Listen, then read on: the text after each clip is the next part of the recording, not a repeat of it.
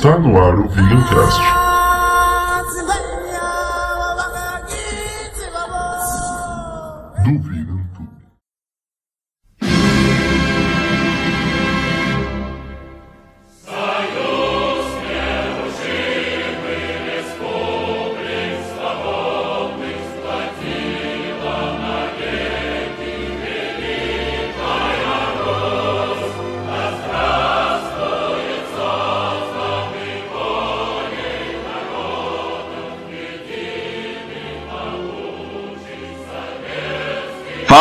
Eu sou o Rafa Vegan e vote em mim, vote em mim, vote em mim.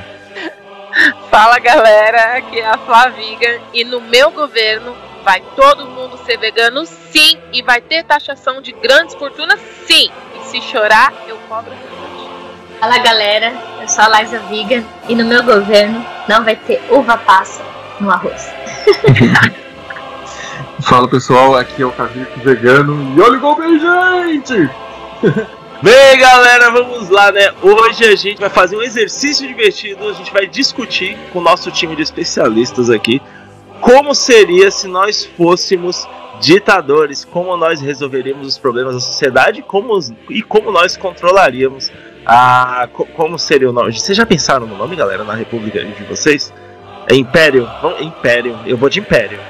É, já começa pesado. Império é bom, papatinho. É. Power! A gente vai fazer aqui, galera, esse exercício e no final a gente conta com o seu voto, ok? Então vai lá no post do Vegancast, lá no Instagram, vai ter o post aqui desse episódio e deixa lá o seu voto, em quem você votaria, qual de nós quatro e por quê, né? Por que você votaria, o que, que você concordou, discordou, beleza? Vem com a gente nesse exercício pra gente colocar o veganismo à prova e realmente provar que estamos aqui para resolver problemas. Ou não.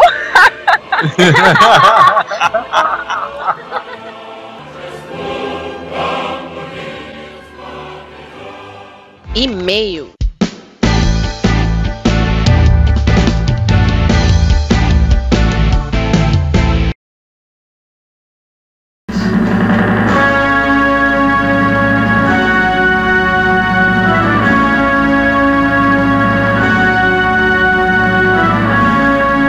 Vamos lá para mais uma leitura de e-mails do Vegancast. Eu tô animado hoje, galera, vocês já vão saber por quê. Mas vamos lá, vamos começar pelo. Bem, galera, como prometido, como vocês lembram, a gente tinha falado o quê? Que a gente ia ajudar, que a gente ia somar mais e trazer informação. Então, a gente tá começando aqui agora. Esse é o primeiro que a gente faz isso, né, amor? É sim. Primeiro. Então vamos lá, galera. A gente. Ó, minha voz querendo ir embora. Não, na hora de- da leitura de e-mail, não, voz. Mentira, é pigarro só, catarro. É catarro, só catarro. Nojento. Só engoliu o catarro já era. Ai, que. Então, vamos. vamos lá, galera. Agora falando aqui de adoção, a gente quer falar da feira de adoção de cães e gatos da, do Instituto Sônia Zaitun, que é o Instagram soniazaitune.adoção. E, gente, fiquem tranquilos, o Instagram vai estar lá escrito lá na descrição do episódio, tá bom? Você pode ir lá e conferir, copiar, colar e você vai achar o Instagram. Mas vamos lá, galera. A adoção, o evento vai ser na Rua Fábia 246, no Espaço Cultural Milohai, em São Paulo. Molirua! Nesse aí que vocês viram aí. Vai ser no sábado, dia 30 agora aí de janeiro de 2021, de 10 e meia da manhã até as 4 horas da tarde. Galera, vão cedo, porque tadinho dos bichinhos ficar ali, né? Ficar o esse dia inteiro, lá esperando alguém pra levar pra casa. Se programa pra ir cedo, que aí você já vai, pega os cachorrinhos e depois já leva eles pra casa pra descansar e ainda faz um almoço no restaurante vegano bem gostoso, beleza? E a segunda-feira, amor, onde vai ser? No o nome da instituição é Focinhos Pet Shop.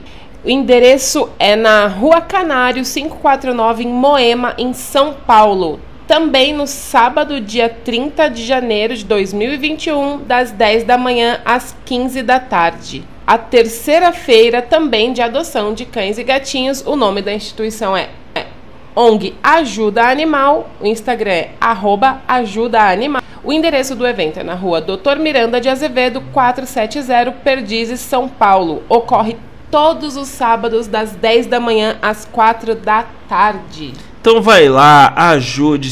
Mas a Rafa, eu não consigo adotar um pet. Eu não consigo pegar um cachorrinho. Eu não consigo pegar um gatinho. Tudo bem, mas você pode ir lá no Instagram deixar um comentário que o pessoal da organização vai ficar muito feliz. Você pode dar um like ou dar like em todas as fotos, é o que eu sugiro. Você pode compartilhar um post, por aí vai. Então, vegano, o que não falta hoje em dia é oportunidade de somar.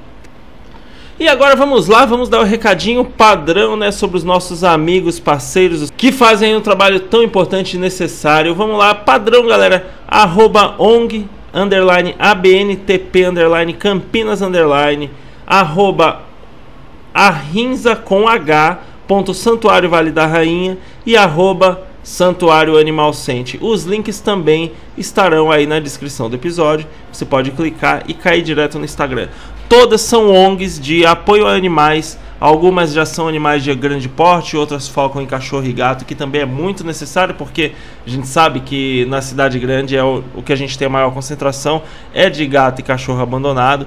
Então, cada, todas elas precisam do seu apoio, precisam da sua ajuda. E como eu falei anteriormente, pode ser de qualquer forma. Você pode fazer um post, você pode ir visitar eles, você pode mandar uma doação, ou você pode, olha só que loucura. Adotar um bichinho de lá também, porque as ONGs, elas recebem os bichinhos, elas cuidam cuidam e tratam, mas elas precisam que eles tenham um lar. Porque por mais que seja muito acolhedor lá para eles, não é a mesma coisa que dar aquele carinho individual de um larzinho, uma família.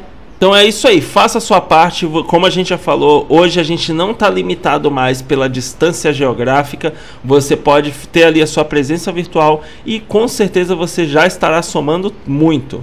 Então é isso, pratique seu ativismo de todas as formas possíveis. O importante é a gente levar a palavra do veganismo à frente.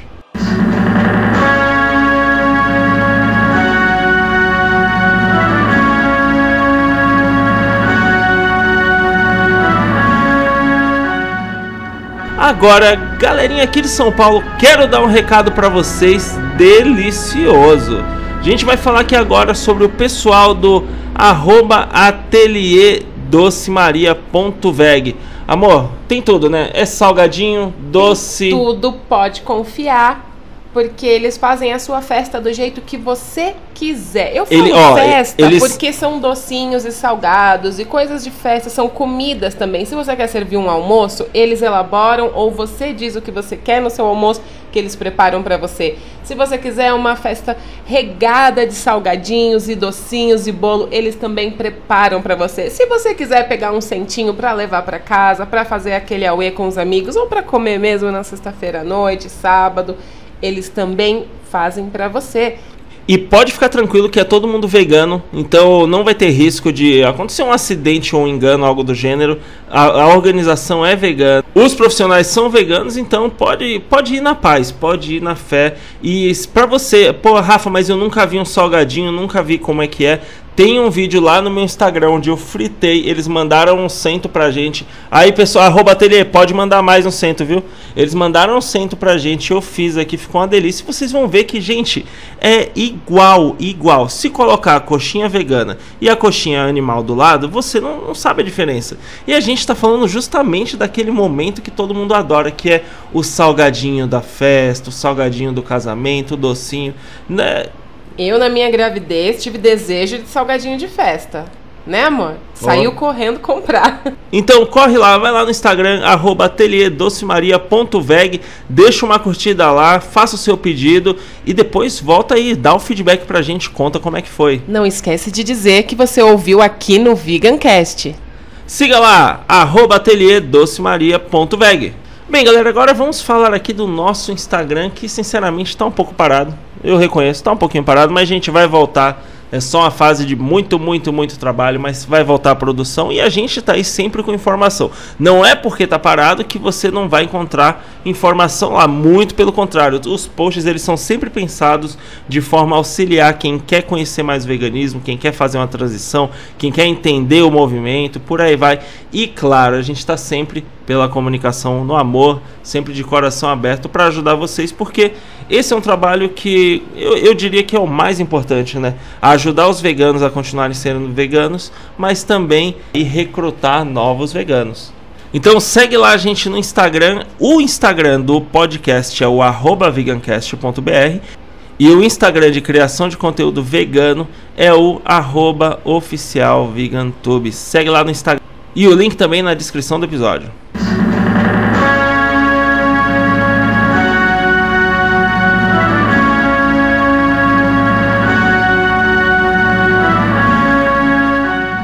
Bem, agora vamos falar de e-mail aqui, né, gente? Já avisando para vocês, sempre que for mandar e-mail pra gente, lá no seu e-mail coloca lá nome, profissão, cidade, tempo de veganismo ou vegetarianismo ou se tem interesse. O nosso e-mail é ovegancast@gmail.com ovegancast.gmail.com Manda lá se você quiser dar alguma opinião, sugestão ou discutir algum podcast, algum tema que a gente já debateu.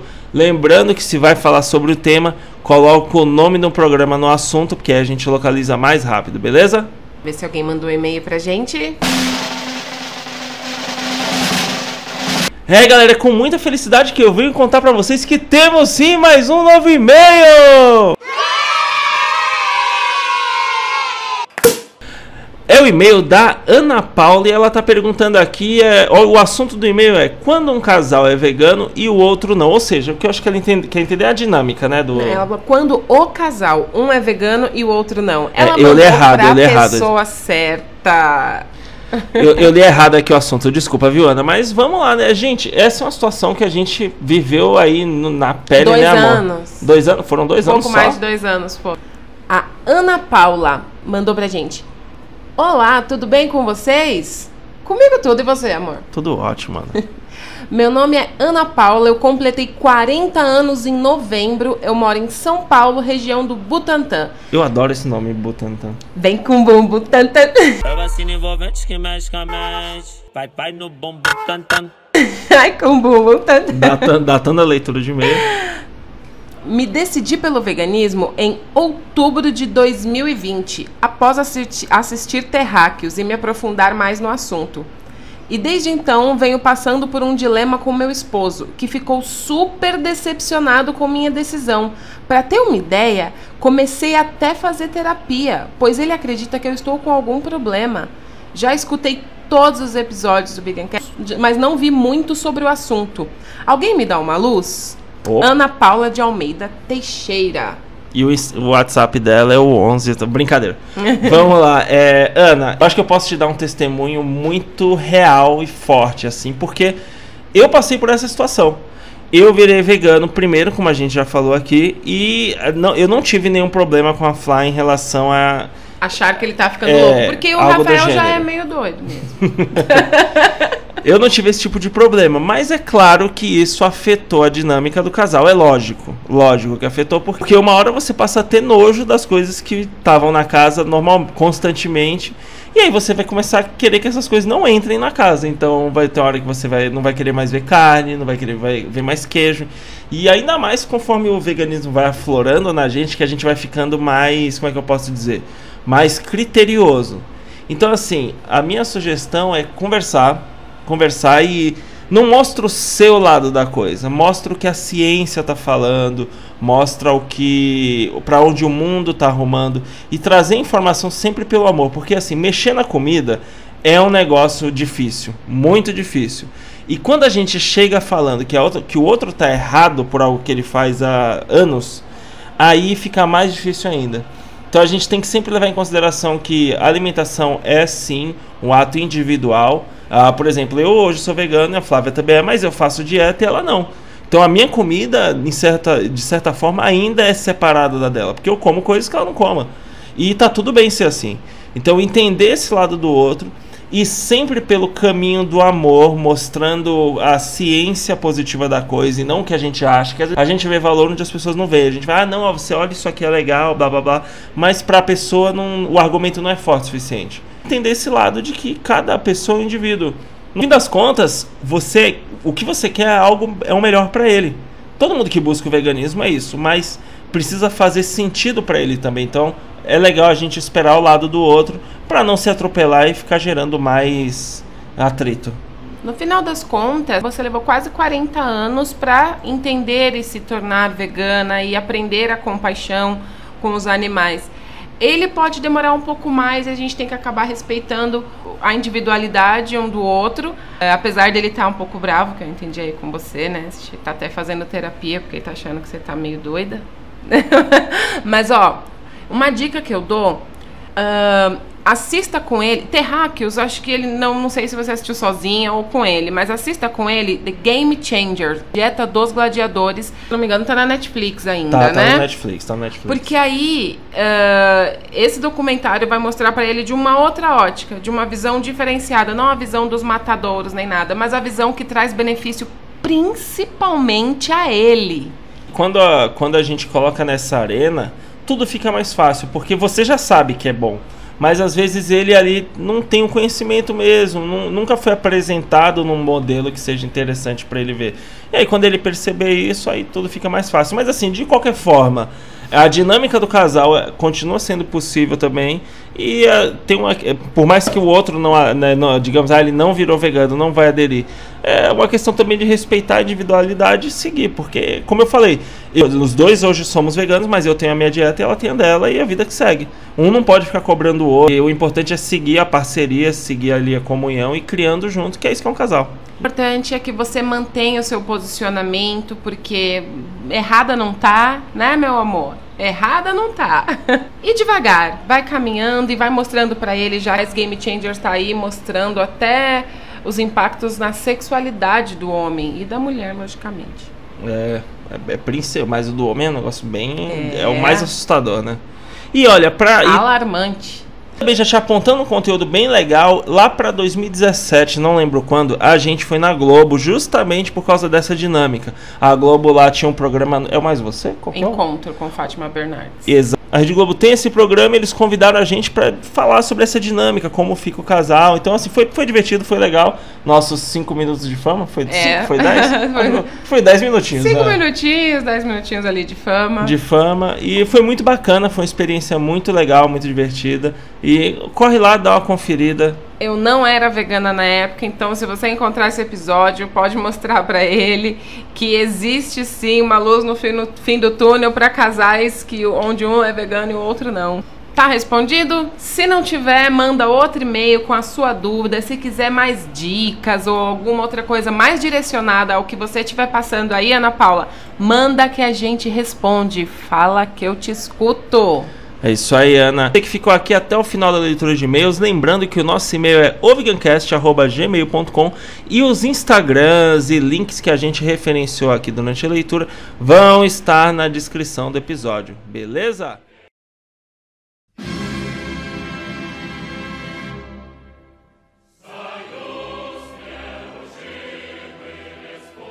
Galera, para começar aqui o programa, acho que acho que a chamada que a gente deu ali, a introdução, já deixou claro qual é a vibe, né? Tipo, a gente tá meio que nesse palanque político virtual, beleza? E a gente vai apresentar aqui nossas propostas com base no nosso conhecimento, né? Pra resolver os BO. A gente vai tomar o poder, né? Meio que ditadura. Mas, pô, a gente tem que mostrar pra galera o que que dá pra fazer, né? Então é legal a gente meio que assim parecido com o que aconteceu num país. Você meio que mostra suas propostas por uma mídia social, algo assim de distribuição de larga escala, tipo WhatsApp, e aí depois você assume o poder e faz o que você quiser. É meio que isso, beleza? Fechou pra vocês? Fechou nada, porque a ditadura é minha e eu faço do jeito que eu quiser. Já me incorporei. o quê? Estão me dando a chance de eu poder fazer o que eu quiser por uns instantes? E não é- é só a questão de você poder fazer, né? Você já vai impor as pessoas têm que fazer. Então isso daí Que horror. É que assim, ó, ó, assusta, né? se a gente força, fosse, tipo, se a gente fosse meter uma ditadura mesmo, pesada, a gente ia ter que pegar em arma. E isso aí é meio embaçado, porque vai ter que matar gente. Matar gente não é muito vegano, né?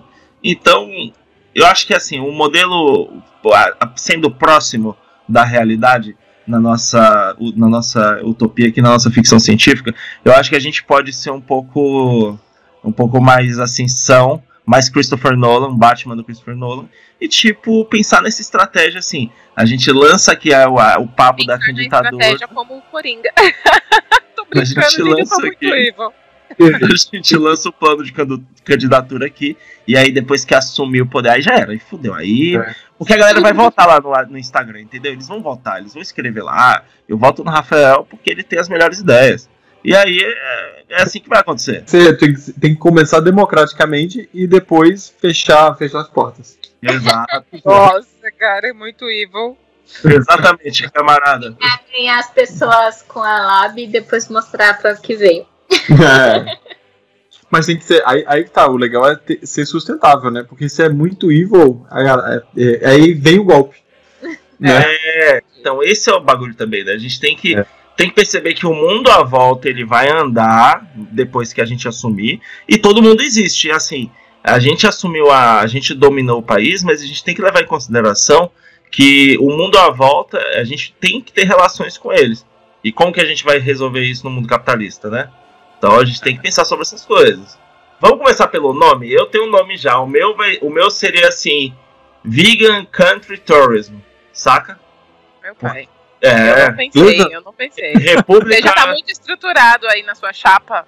Se eu não. Ó, já, eu já quero aproveitar Vamos aqui. lá, então, eu já na quero. minha ditadura consciente, na minha ditadura consciente, eu voto pro nome que é pro nome indígena do Brasil.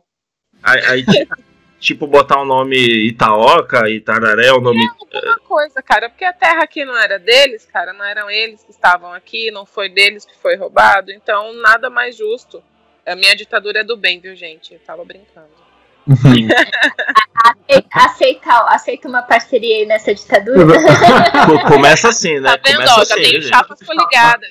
É, É, não, porque eu gostei bastante. eu, eu pensei num nome bem contraditório. É, o nome do partido se chama, se chama PM, que é o Partido das Minorias. Ó. Bem, tô entendendo, gente. Eu acho que as nossas chapas, as nossas chapas vão, ter, vão ser todas coligadas. Ó, o, meu, o meu novo nome pro Brasil. Do- dos bichos, a Associação dos Bichos. Alguma coisa assim, porque vocês falaram todas, eu gostei de todas, mas eu tenho que ter um nome, né? Então vai ser Associação dos Bichos. Meu nome seria, é, em português, né? Império Vegano Tropical. Porque, assim, eu percebo que o Brasil tem um potencial muito grande para turismo. E se a gente equilibrar isso com a ditadura, todo mundo fica bem. Né? Então eu, eu vejo. Gente, meu plano de governo ele é bem completo. viu? Você pode votar em mim, porque eu tenho, eu tenho solução para todas as áreas, todos os setores da sociedade, incluindo a sua. Olha esse cara. Preparado, mostrando assim que já veio pra ficar. O Rafa, o Rafa tem relações públicas contratados. Power! É, cara, Tá inocente aqui, viu? Aliás, eu estou sendo muito inocente.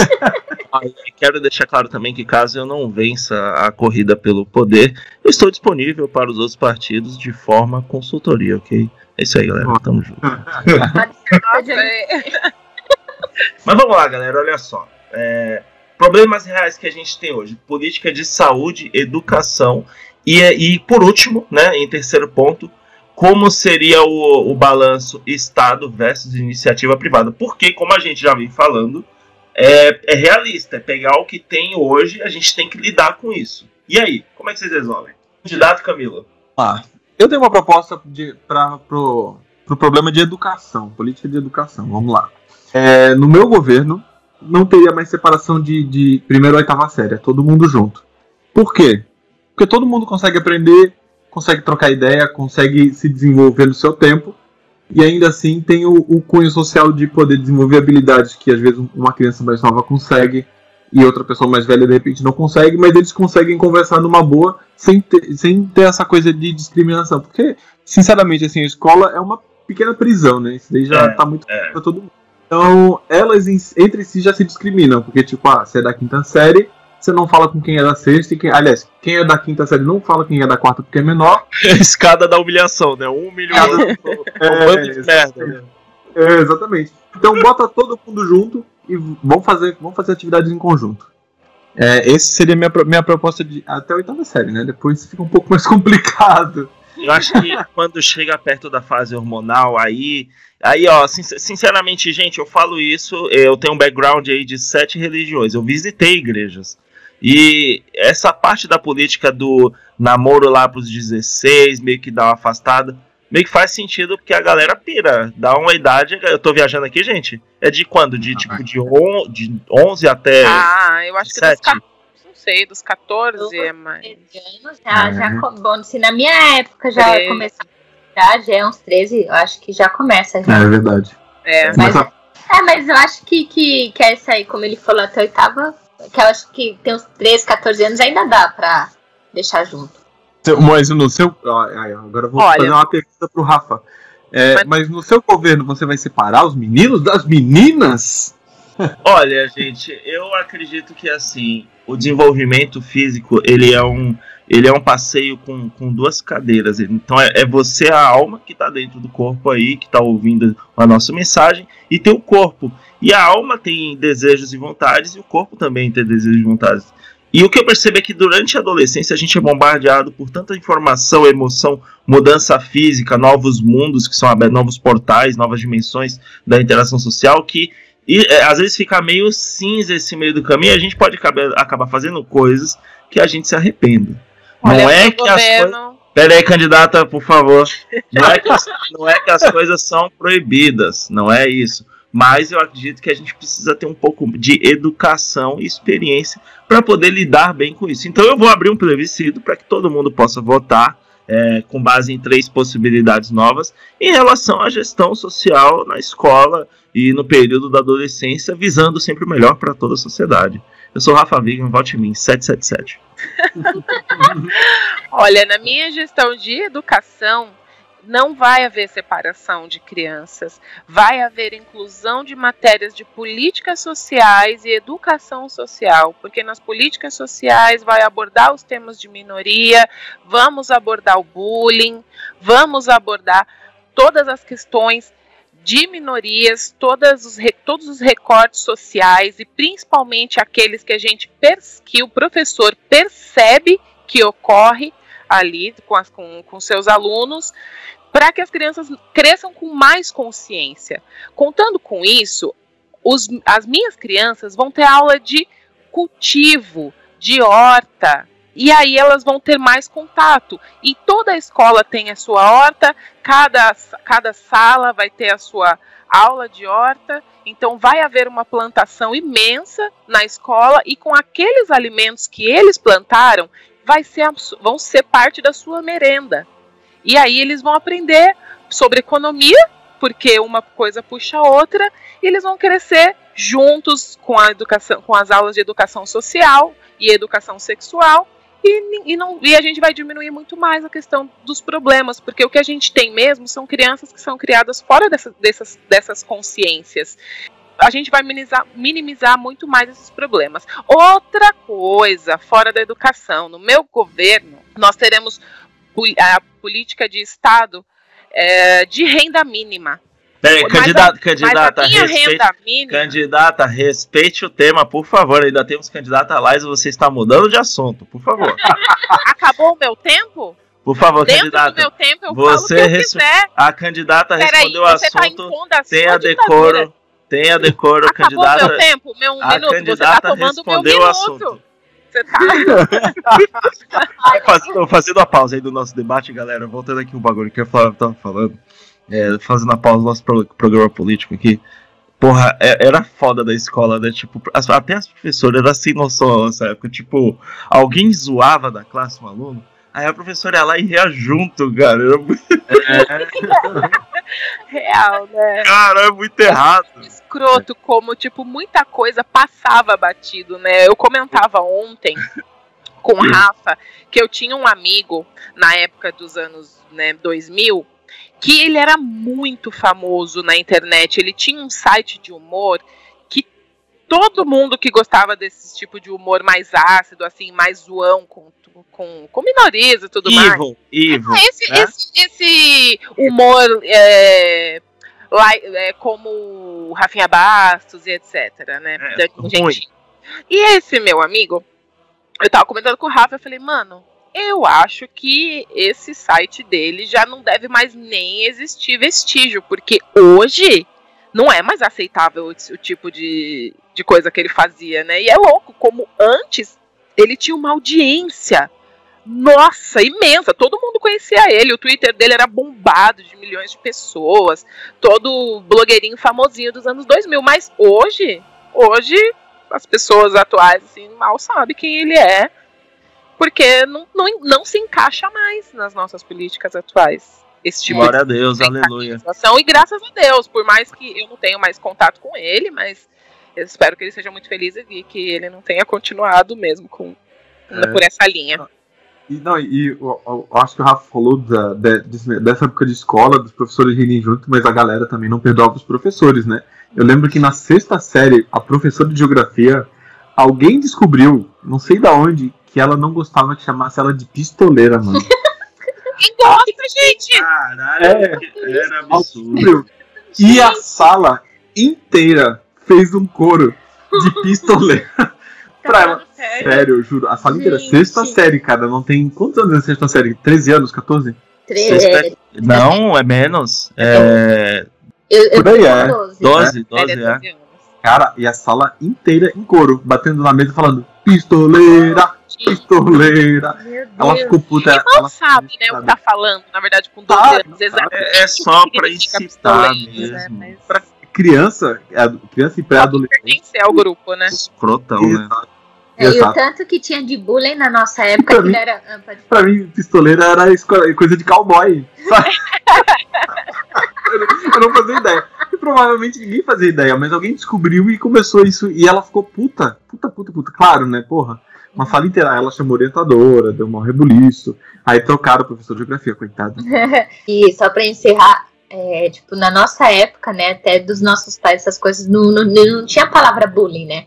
Acontecia atrocidades dentro da escola, da sala de aula, e tipo, vai. A gente que tinha que se virar. Minha mãe, ela sempre falava assim: você nunca arrume briga na rua, mas se você apanhar na escola, você chega em casa e toma outra surra. Aí eu Nossa, Tá louco, é o isso, double bullying. É muito louco. assim, como assim, mãe? Não é pra arrumar encrenca, mas se bater em mim, eu vou estar brigando. Então, teve uma confusão muito grande na minha cabeça. Então, É. eu, é, acontecia muitas coisas comigo, eu não passava pra minha mãe, porque pra mim, se eu passasse pra ela, e Você como reagir, eu ia me fuder. E aí, até que começaram a roubar. Mano, eu tinha, porque assim, né? Infelizmente, tem um cara de ser muito boazinha, de ser bobinha. E, meu, roubavam minhas coisas na, na escola. Aí ela começou a ver que sumia lápis de cor, sumia canetinha, ela começou a observar. E aí. Só, só comentando, Liza, essa situação que você descreveu, mano, é tipo você tá jogando meio que um poker misturado com Uno, assim, e aí o seu parceiro te joga um mais quatro, né? Tipo, que porra é essa, caralho? Isso, é. Eu Sim, também um tive isso também. Liza, viu? Na minha casa. Eu até já falei pro Rafa, da mesma forma que você falou. Eu, tanto meu pai quanto minha mãe, todo mundo na minha casa dizia que não queria que eu arrumasse encrenca.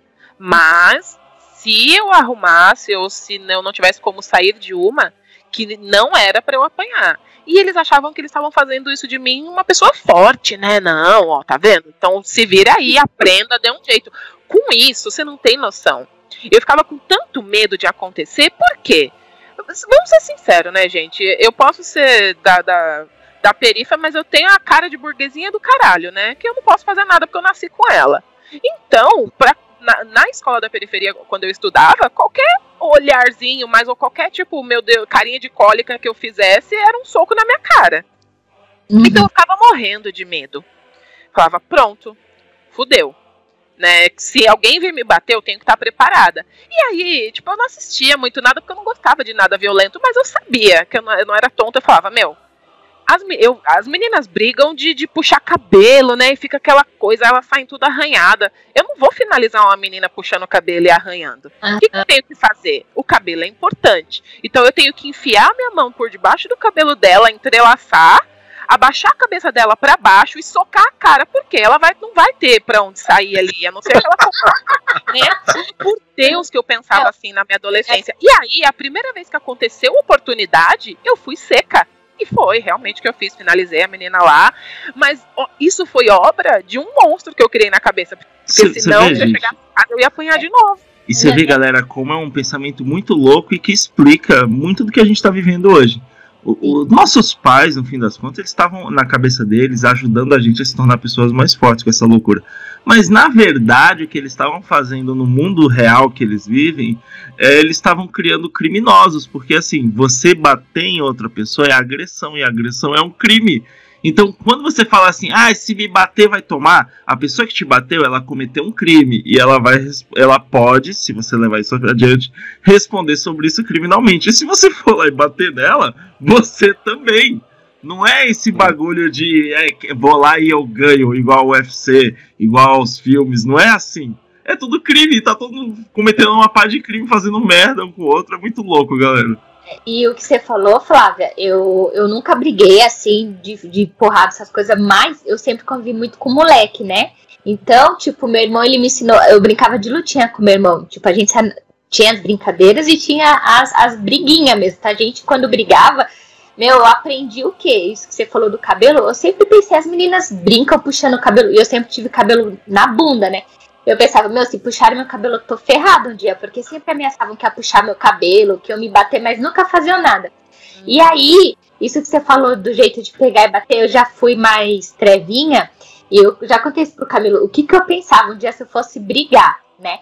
Eu falava assim, o cabelo não é o ponto fraco da mulher, já tem que conseguir. Olha, olha como era ruim. Vou girar as tetas dela. É, não, tem que deitar, não, girar ainda é leve. Eu pensava assim, tem que deitar no chão e pisar no seio dela. Caraca! Se eu conseguir derrubar é, na força, assim, no cabelo antes, dá um chute lá na buceta da menina, que ela não vai aguentar de dor. Porque dói levar chute lá também na gente, né? Só em homem. Dói bastante. E dá um chute no céu, ela não tem força. Acabou com a guria. Pronto. É Bom, mas vamos, lá, que chegou a minha vez de, de falar sobre a educação, Educação. que eu ainda não falei. É. Ah, Candidata Liza, por favor. O Bom, já- microfone é seu. Tá, eu já vou aproveitar e fazer aqui o meu. tentar, né, um comum acordo, se possível, né? Mesmo na ditadura, porque o que a candidata Flávia falou eu gostei bastante. E tô total de acordo com o pensamento dela.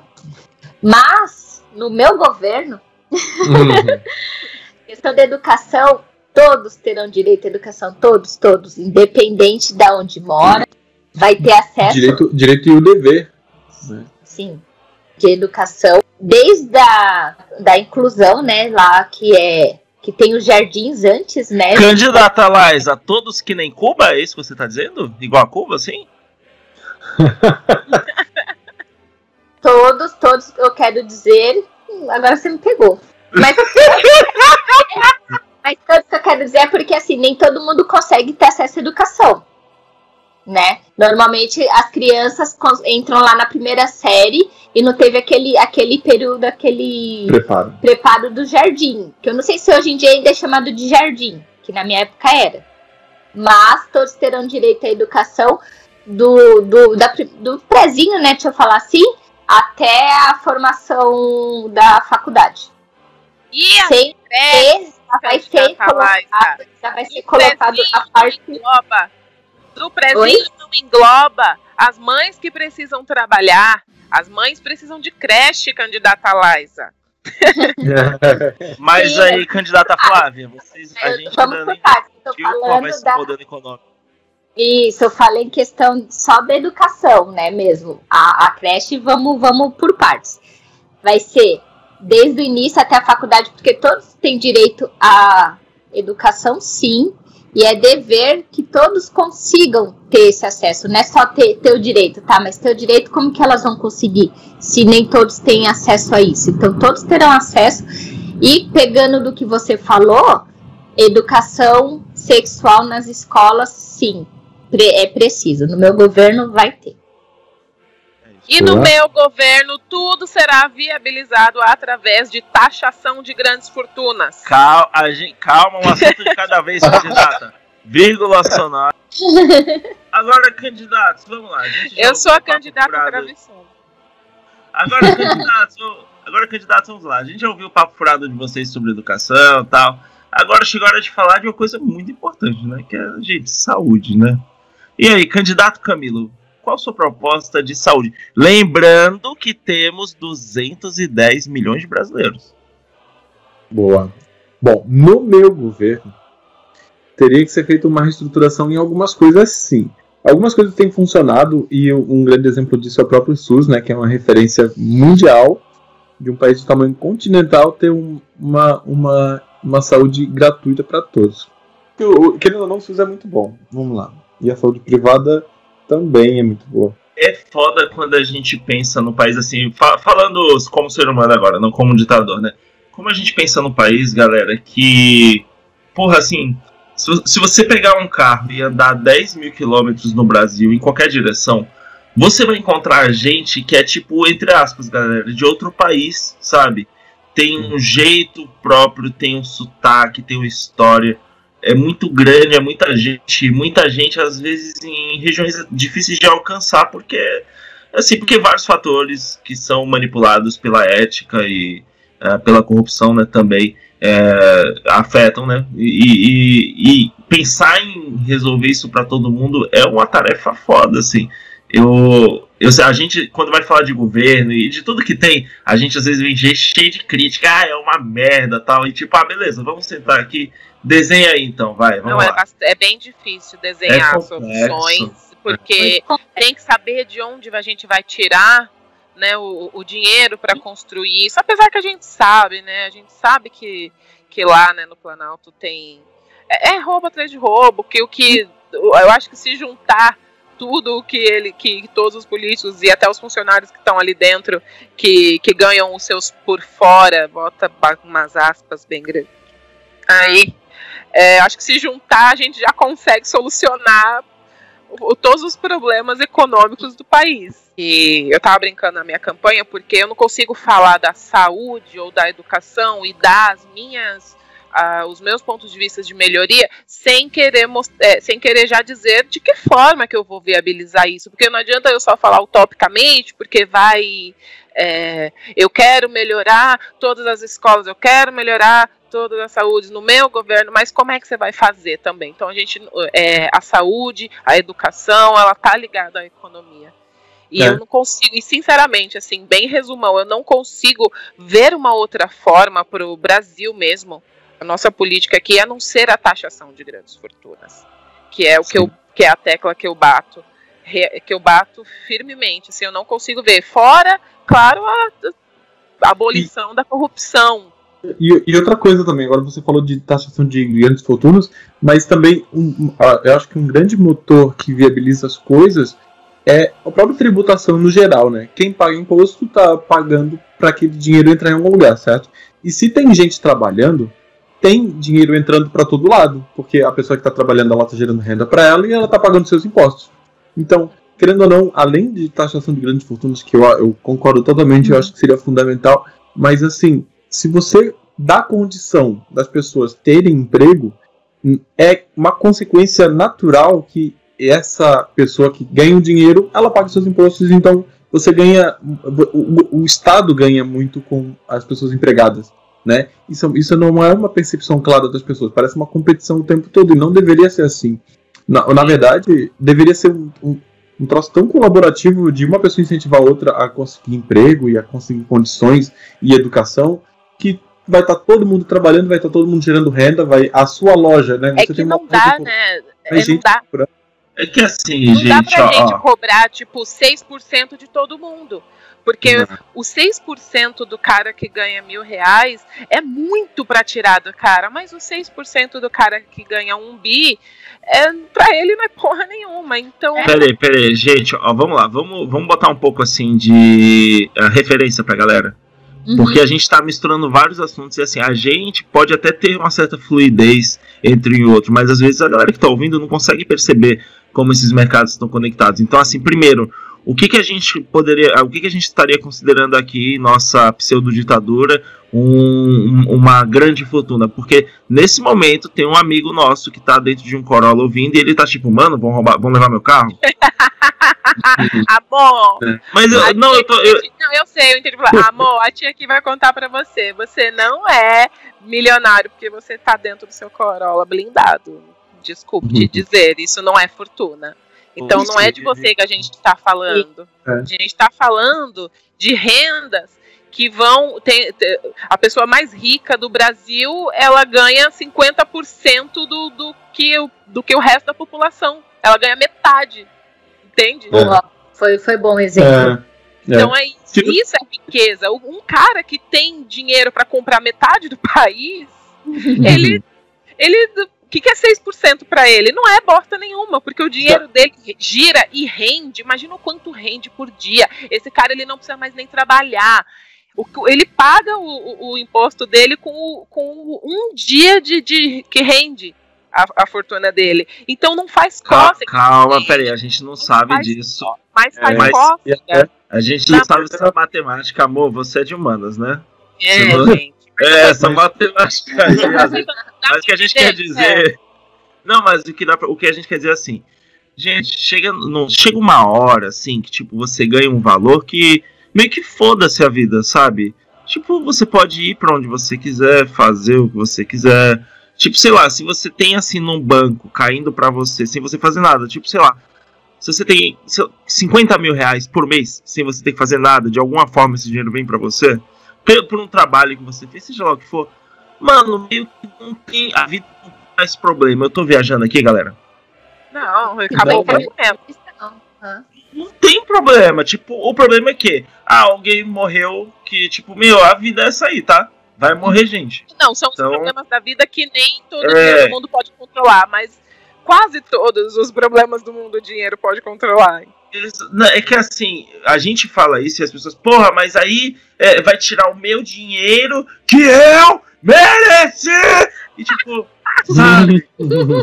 gente, às vezes a gente tá discutindo e você não tá percebendo, ah, mano, mesmo que você tenha merecido porque sua história de família e todo mundo foi competente e tal, tudo isso. A gente tá discutindo isso aí com pessoas que não têm amanhã, não tem comida amanhã, sabe? Então, assim, não, não vai te afetar. É, não, não vai te afetar de verdade. Sua vida tá garantida. O que te chateia é tipo uma promoção. Ah, eu perdi a minha promoção de emprego porque tinha um negócio de cota lá e eu perdi a promoção. Não é justo eu pagar por causa disso porque eu não fiz mal pros escravos. Então, poxa, não tem nada a ver.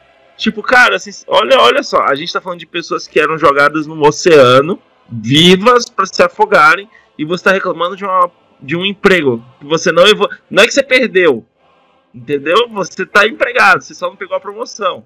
A gente tá falando de gente que toma tiro na rua por causa da cor da pele. E você tá reclamando de uma promoção e você nem perdeu o emprego. Você per- percebe, É. galera? É, é como, uma como as- oportunidade para alguém que passa duas horas no ônibus para poder trabalhar naquele emprego que ele conseguiu. É. ou como as pessoas que não têm casa e são do movimento do MST e as pessoas que demonizam o Boulos, né? Porque ah, esse cara eu não gosto dele não, eu não voto nele não porque ele ele invade a casa das pessoas. Nossa. Eu não gosto de MST porque vão, vão roubar minha casa. aham. É, né? eu- E, e não tem nada a ver com isso, né? Eles não invadem casa de ninguém e não E- roubam terreno de ninguém. Mas O único que, o que eles o que eles fazem, é, para deixar claro para o ouvinte, é, sabe esses imóveis que estão abandonados por anos, devendo mais IPTU do que o valor do que o, que o próprio imó- imóvel tem, ou o tempo de, de lei que os imóveis têm para poder é, ter uma estrutura social. O que, que acontece? O governo ele dá x anos que eu não sei, para que aquele seu terreno ou aquele seu prédio tenha uma função. Ou você vai fazer daquilo um trabalho, uma indústria, uma, alguma coisa. Você precisa fazer. Ele não pode ficar ali abandonado, porque os caras ficam fazendo especulação de mercado. Compram aqui, compram ali e deixam e abandonam até uma bolha crescer e eles conseguirem fazer algo para ganhar mais. Só que enquanto isso, tem uma população que não tem casa, não tem teto. E então eles procuram, eles têm todo um movimento que eles procuram, eles estudam aonde tem esses tipos de imóveis que estão devendo impostos mais do que o próprio valor do imóvel e estão abandonados e eles se apropriam. Então eles nem eles não estão fazendo nada fora da lei. Na verdade, é a lei que está atrasada, porque a- quando passa do momento em que eles têm que entregar o imóvel ou pagar a dívida e eles não pagam, é ali quem tem que ir atrás do, do dono e fazer alguma coisa e tomar o imóvel dele. Só que eles não tomam. E como eles não tomam, o MST vai lá ver que eles já que o governo já poderia ter tomado o imóvel do cara, mas não tomou e eles mesmos fazem. Então eles estão fazendo o trabalho que o governo não faz. Sim. É. E E- pegando e a- o gancho rapidinho do isso que você falou, Flá, é, e o exemplo que eu dei também, infelizmente, quando eu, né, na minha infância, assim, quando eu ouvia falar do MST, foi até bom tocar nesse assunto para deixar claro, né, para as pessoas o que, que realmente representa o MST. Porque eu, infelizmente, cresci com o quê? Que o MST era ruim porque ele ia lá invadir a terra das pessoas e roubavam. Tipo, eu cresci com a visão de que o MST ele ia lá na casa da pessoa e falava: sai, agora é a gente que vai invadir aqui, a gente invadiu e aqui agora é nosso. Demorou Exatamente. muito tempo, demorou muitos anos pra eu entender que o MST não era isso. Aí, então, por que, que eu cresci com essa visão? Por quê? Isso. Porque as pessoas, elas ouvem, né? E, claro, acesso à informação antigamente era diferente, hoje em dia melhorou com a internet, tá uma coisa bem melhor assim, mas eu sei, nós aqui sabemos que mesmo com toda a atualização da internet, nem todo mundo tem acesso à informação, né? Ah, mas hoje em dia todo mundo tem celular. Eu concordo em partes, porque como a gente também aqui já tá colocando as pessoas que têm muito mais dificuldade, então assim, foi bom deixar clara essa parte do MST, porque as pessoas podem estar ouvindo isso pela primeira vez. Tem pessoas ainda que hoje que podem achar que o MST é exatamente isso, que ele vai lá, principalmente nesses terrenos assim mais afastados, e fala pra pessoa, foda-se, eu invadi Sai isso daí. Entendeu? Então foi bom tocar nesse assunto, porque eu mesmo eu fui aprender o que eu tinha 18 anos. E tipo, 18 anos, gente, já, já é muita coisa, né? Eu aprendi bem mais. bem- Não, eu aprendi, aprendi com mais, viu? Eu aprendi com meus É. 20 e poucos, quase 30. Então, eh, não é uma recriminação a quem não sabe, mas o importante é que essas informações chaves que a gente tem, principalmente de minorias, que o MST é uma minoria, é, precisa ser levada adiante, né? E o Vegancast tá aqui pra isso, pra informar vocês, meus queridos. Tá vendo? Essa ditadura tá muito bonita, tá vendo? A gente não consegue ser ditador, né? É, não, nada funciona, né? E, e, e complementando Deixa eu uma- falar mais, deixa eu Fala, falar mais. é, Fala, Palpatine. Pode falar. Vai, Camilo, vai, Camilo. É, é que assim, ó, é, se você é proletariado ouvinte, fica tranquilo, você não é do, grupo de grandes fortunas. É funcionário, que seja um funcionário, Você tem carteira assinada, ou você é um microempresário. você é operário. E, sabe, sabe, você acha que. Às vezes tem gente que acha, né, que não, que sou o, o, o fodão da paçoca. Mas não é, proletariado é trabalhador também como todo mundo, cara. Uhum. É, Né? é que é, é, Quadra- o- quadra deveres que os, que os funcionários, que os é, é, trabalhadores. É que o, o valor do salário muda a percepção das pessoas, né? Às vezes o cara ele ganha um salário um pouco mais alto e, tipo, gente, 90% do, do país tem uma renda combinada aí, as famílias de 4 mil. Isso aí, às vezes, é, é- é pai, mãe e o filho, né? Ou os filhos trabalhando junto a todo mundo, dá 4 mil. Isso é 90% do país. Então, tipo, um maluco que tá na rua aí, solteiro, ganhando 5, ele já tá, tipo. Mano, achando que tá arrasando. E já comprou o Corolla e. não, mas calma, mas vamos lá. Mas, gente, pera aí, vamos analisar, pera aí, vamos analisar esse cenário. gente, mas é muito Ele real. tá, mas ele tá mesmo. Ele tá, isso não é errado, essa percepção. Porque ele tá, ele tá ganhando mais que 90% do país que ele vive. Ele realmente faz parte da nata.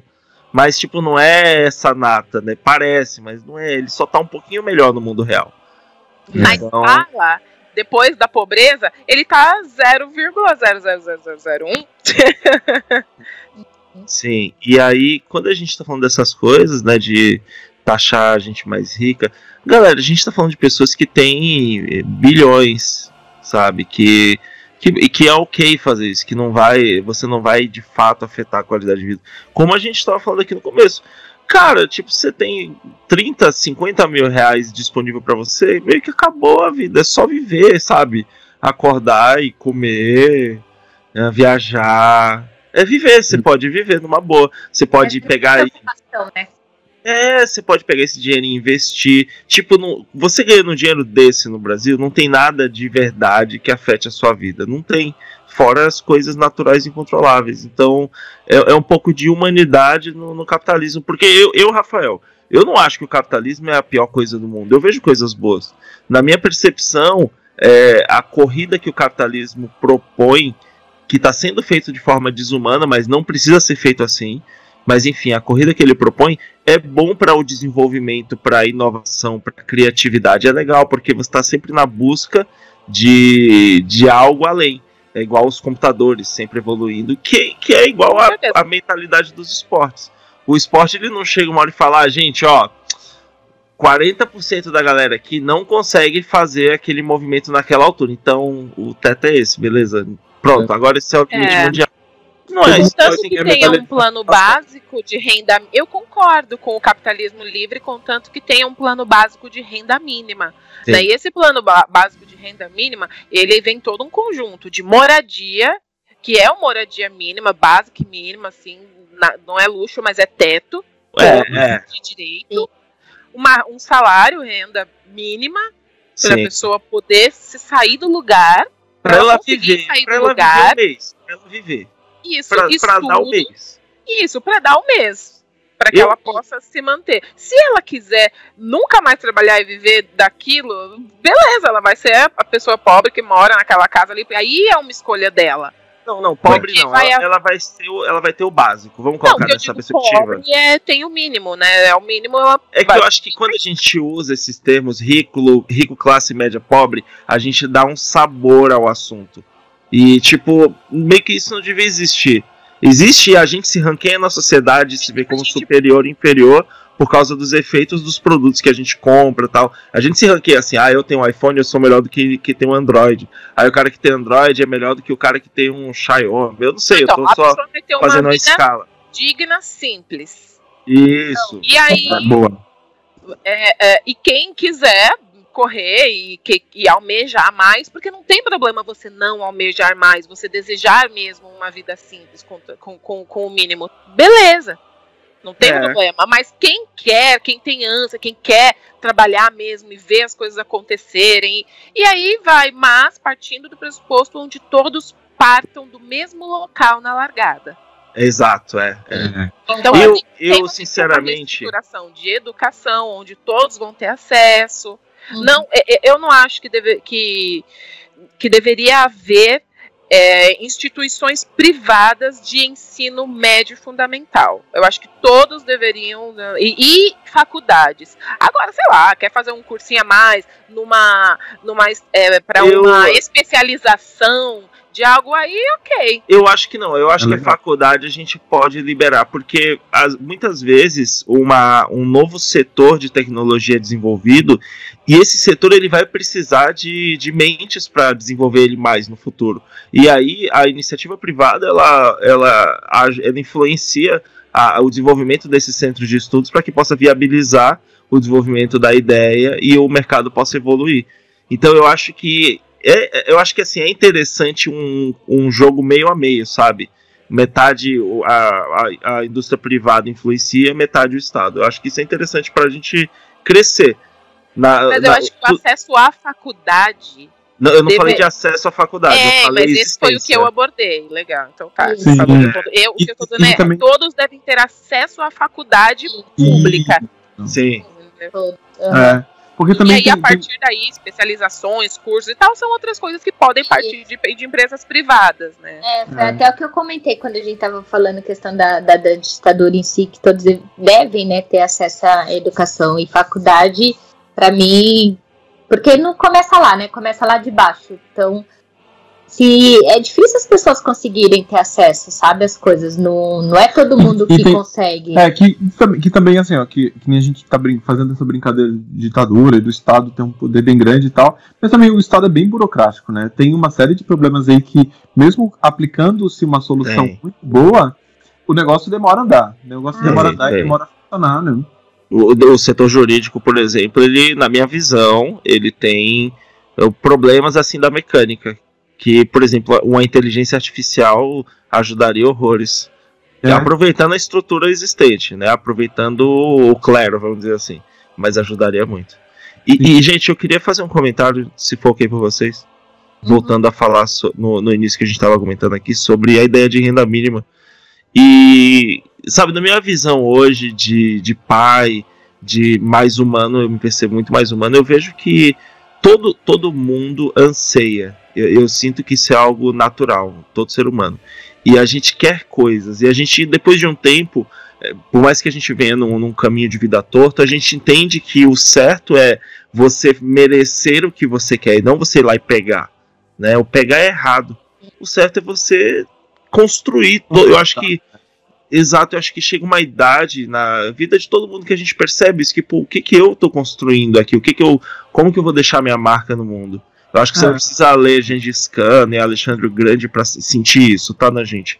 E eu acho que esse, esse- esse cenário de renda mínima e ter uma casa básica com tudo básico para a pessoa funcionar na sociedade, ela, ela não seria um lugar que ficariam parados, sabe? Algumas pessoas por um tempo, mas depois elas não. Opa, tô bem, recuperei da minha, do- da minha dor, eu tenho o básico para me alimentar, para viver, é hora de voar. Eu sinto isso. E, Sim. e- e fora, e fora isso que você já falou, casa muito bem com o seguinte, assim, ó, é, alguém te falado antes dos hormônios dos adolescentes, né? E tipo assim, é, é, é tan- tanto isso funciona que a pessoa fez 18 anos, ela, muita gente sai da casa dos pais porque aquele mínimo oferecido pelos pais não é suficiente para os sonhos dela. Né? Ela tem tantos hormônios que ela quer viver as coisas, quer fazer, e tem aquela gana, quanto quer conquistar, quer ter o dinheiro dela, quer comprar as coisas dela. Então isso, isso realmente viabilizaria para uma pessoa que às vezes não tem condições de se estruturar e seguir o caminho dela, né? Fazer, fazer a jornada dela. Pois é, se teriam atrela. Sim, realmente teriam pessoas que não, não, de repente, ah, se contentariam com aquilo ali, mas é minoria. É, se atrela isso à educação financeira, política sexual, e sexual nas escolas, a criança ela já ela tá pronta, ela fica pronta para decolar, ela fica muito mais munida para para a vida. É, Ó, e eu tenho um projeto que eu pensei, um um projeto de governo que eu pensei, pensei correndo esses dias, que é o seguinte: 15% das vagas das empresas dedicadas totalmente a estágios. né? Sim, Com uma remuneração sim. mínima para viabilizar a educação daquela pessoa naquela instituição, o deslocamento e alimentação. E em troca, a empresa receberia um incentivo fiscal aí. Eu acho que esse programa eh, que você está descrevendo, ele teria que ter um. Eu não sei se está previsto né, na, na ideia, Ele mas existe já. uma conexão direta Sim. com o ensino médio, saca? Porque eu acho uma viagem a gente ser forçado a escolher a profissão que, tipo, você nunca passou um dia de trabalho. Isso é insano! Aí você vai Ah, querer ser o quê? Eu quero ser advogada. Aí você, ah, eu vou ser dentista. Aí você, eu vou ser piloto de Fórmula 1. E tipo, mano, vocês fazem o que o dia inteiro? Jogo videogame, eu brinco de boneca. Tipo, cara, não tem como, sabe? É a receita pra dar merda. Faz É. sentido? É por isso que hoje existe muito disso. E todo mundo ou é ou conhece alguém que entrou pra faculdade e falou: Meu Deus, eu não gosto disso. Não, eu achei que era diferente, não é isso que eu quero. E ai, acho que vou largar. Ai, tá bom, não vou largar porque eu já tô no terceiro ano, sabe? Isso, que cê- isso que vocês estavam falando é mais pura verdade, até porque quem de nós aqui, de nós quatro, não tem pelo menos um amigo, ou na época que estava terminando o terceiro colegial e iniciou a faculdade, né? Que a gente começa a conhecer bastante pessoas, não ouviu falar assim, ah, tô pensando em fazer administração porque meu pai e minha mãe falou, e se nada der certo, pelo menos eu sou administrador. Quantas, quantas vezes vocês já não ouviram isso? Ah, Sim. E ó, sinceramente, eu acho que essa estratégia é muito boa no fim das contas, sendo bem honesto.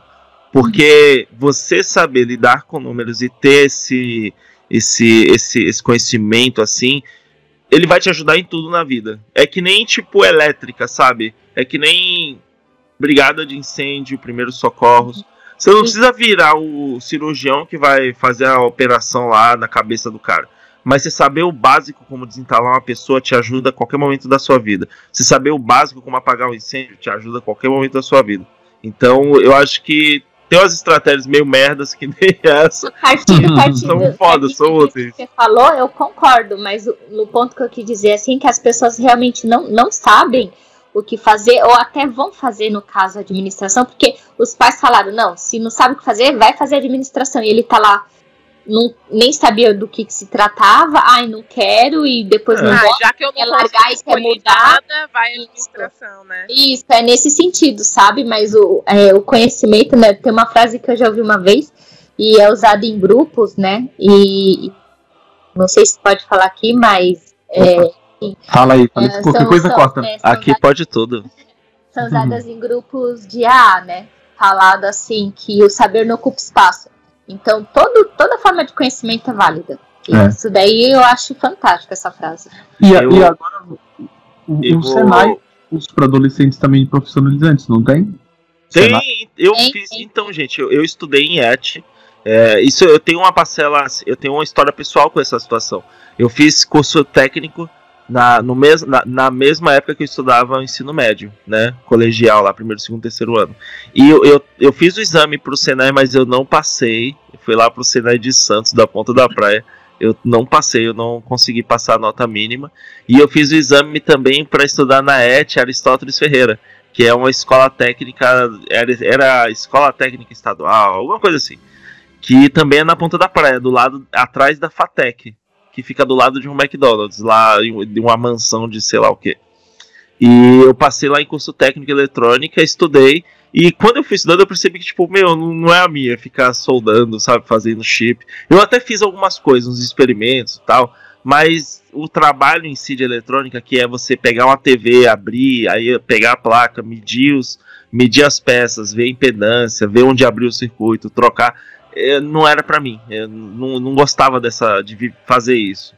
E aí eu fiquei tipo meio puto assim, tipo, ah, que merda, eu estudei essa porra, eu não gosto, e tal. E, mas hoje eu hoje hoje assim recentemente, eh, os últimos anos, né, eu mudei o ponto de vista que, meu, por mais que eu não goste, no fim das ondas, no fim das, no fim das contas, foi muito bom porque me trouxe assim um pouco mais de segurança na vida sobre fazer as coisas e também você tipo precisa meio que fazer algo que você não goste pra você ficar mais perto do que você gosta, porque no fim das contas é uma sensação. E a gente não é treinado pra, pra achar essa sensação, a gente fica perdido e puto na vida, né? E como a Liza falou, conhecimento não ocupa espaço. Então isso é só mais um ponto no teu currículo que faz fa- você ser um cara fantástico e conserta tudo aqui em casa. Ah, ia servir de alguma coisa por si, então. Olha aí. Porra, como serviu, gente? Quantos anos a gente tá junto, amor? Tô velha, oito? Oito, né? Oito. Oito anos juntos? É, cara. Raramente a gente mandou alguma coisa pro concerto. Bom, isso é muito bom. A Alexa tá me olhando com uma cara aqui, ó, filho da puta, não fiz nada. que horror! Deu, né, Camila? É, Não, não, não. Ela vai falar, Tomada. não, amor. Fala, eu empreguei. Ele que faz tudo aquilo, eu não faço nada. eu tenho medo de ele Pegou o tempo dele não pra fazer um cursinho de técnico de eletrônica, foi pra outra coisa.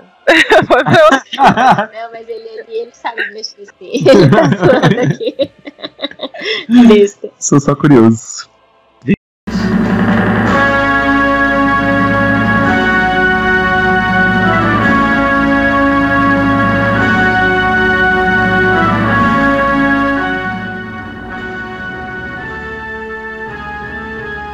Gente, agora voltando aqui pro nosso. Assim, agora é um pouquinho de clima de debate, porque esse assunto ele é mais polêmico. Que é a vida, é a vida real, acho que de a maioria dos brasileiros, né? Fora os empresários aí. Qu- Qual seria, na perspectiva de vocês, o padrão, assim, tipo, de adequação e relação, né? Com as empresas privadas existentes? Assim, a, a arena é isso, assim, o Estado é dona, dono do país, que é o território e a gente, né? As pessoas. E aí, quando a empresa de fora vem para cá fazer alguma coisa aqui, desenvolver uma atividade, o Estado meio que deixa ela fazer isso, certo? E aí tem, tem assim, Eu- uma divisão de exploração, vamos dizer? Exploração? Exploração? É, porque o, o que a empresa privada explora é a mão de obra, é o capital humano, que são as pessoas que são do Estado. Mas, é, é, ela, na verdade ela, ela transforma a mão de obra em capital pro Estado, né?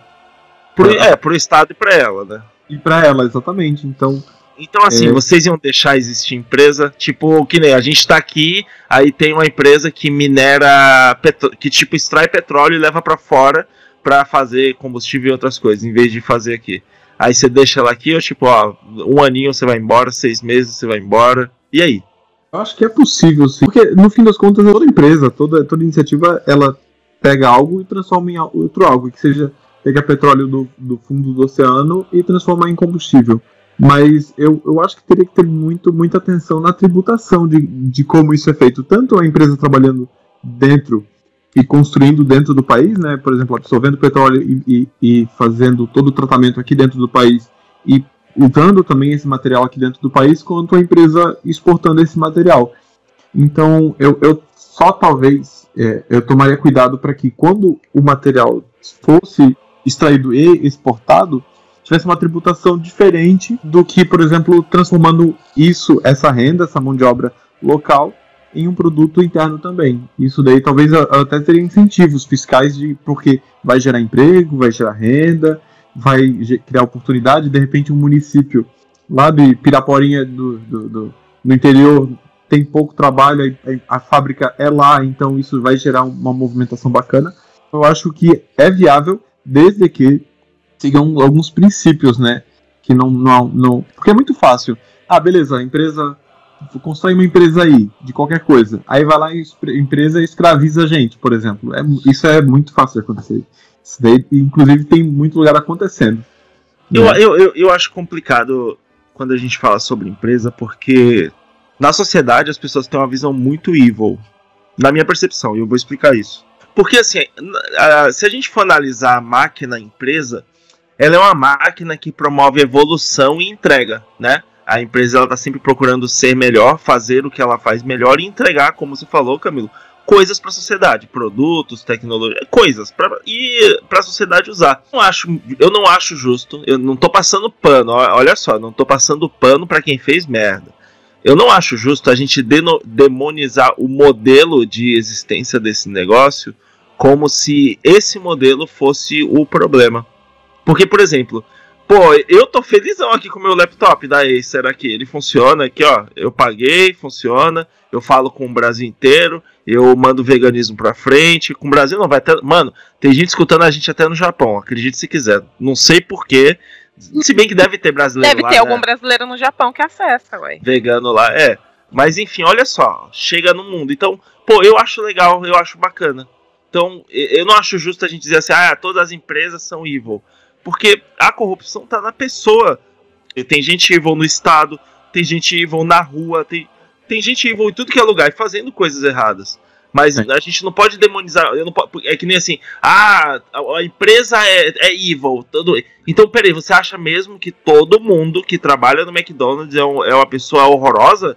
Que ela, Ó, o quer- que ela é um grande- psicopata?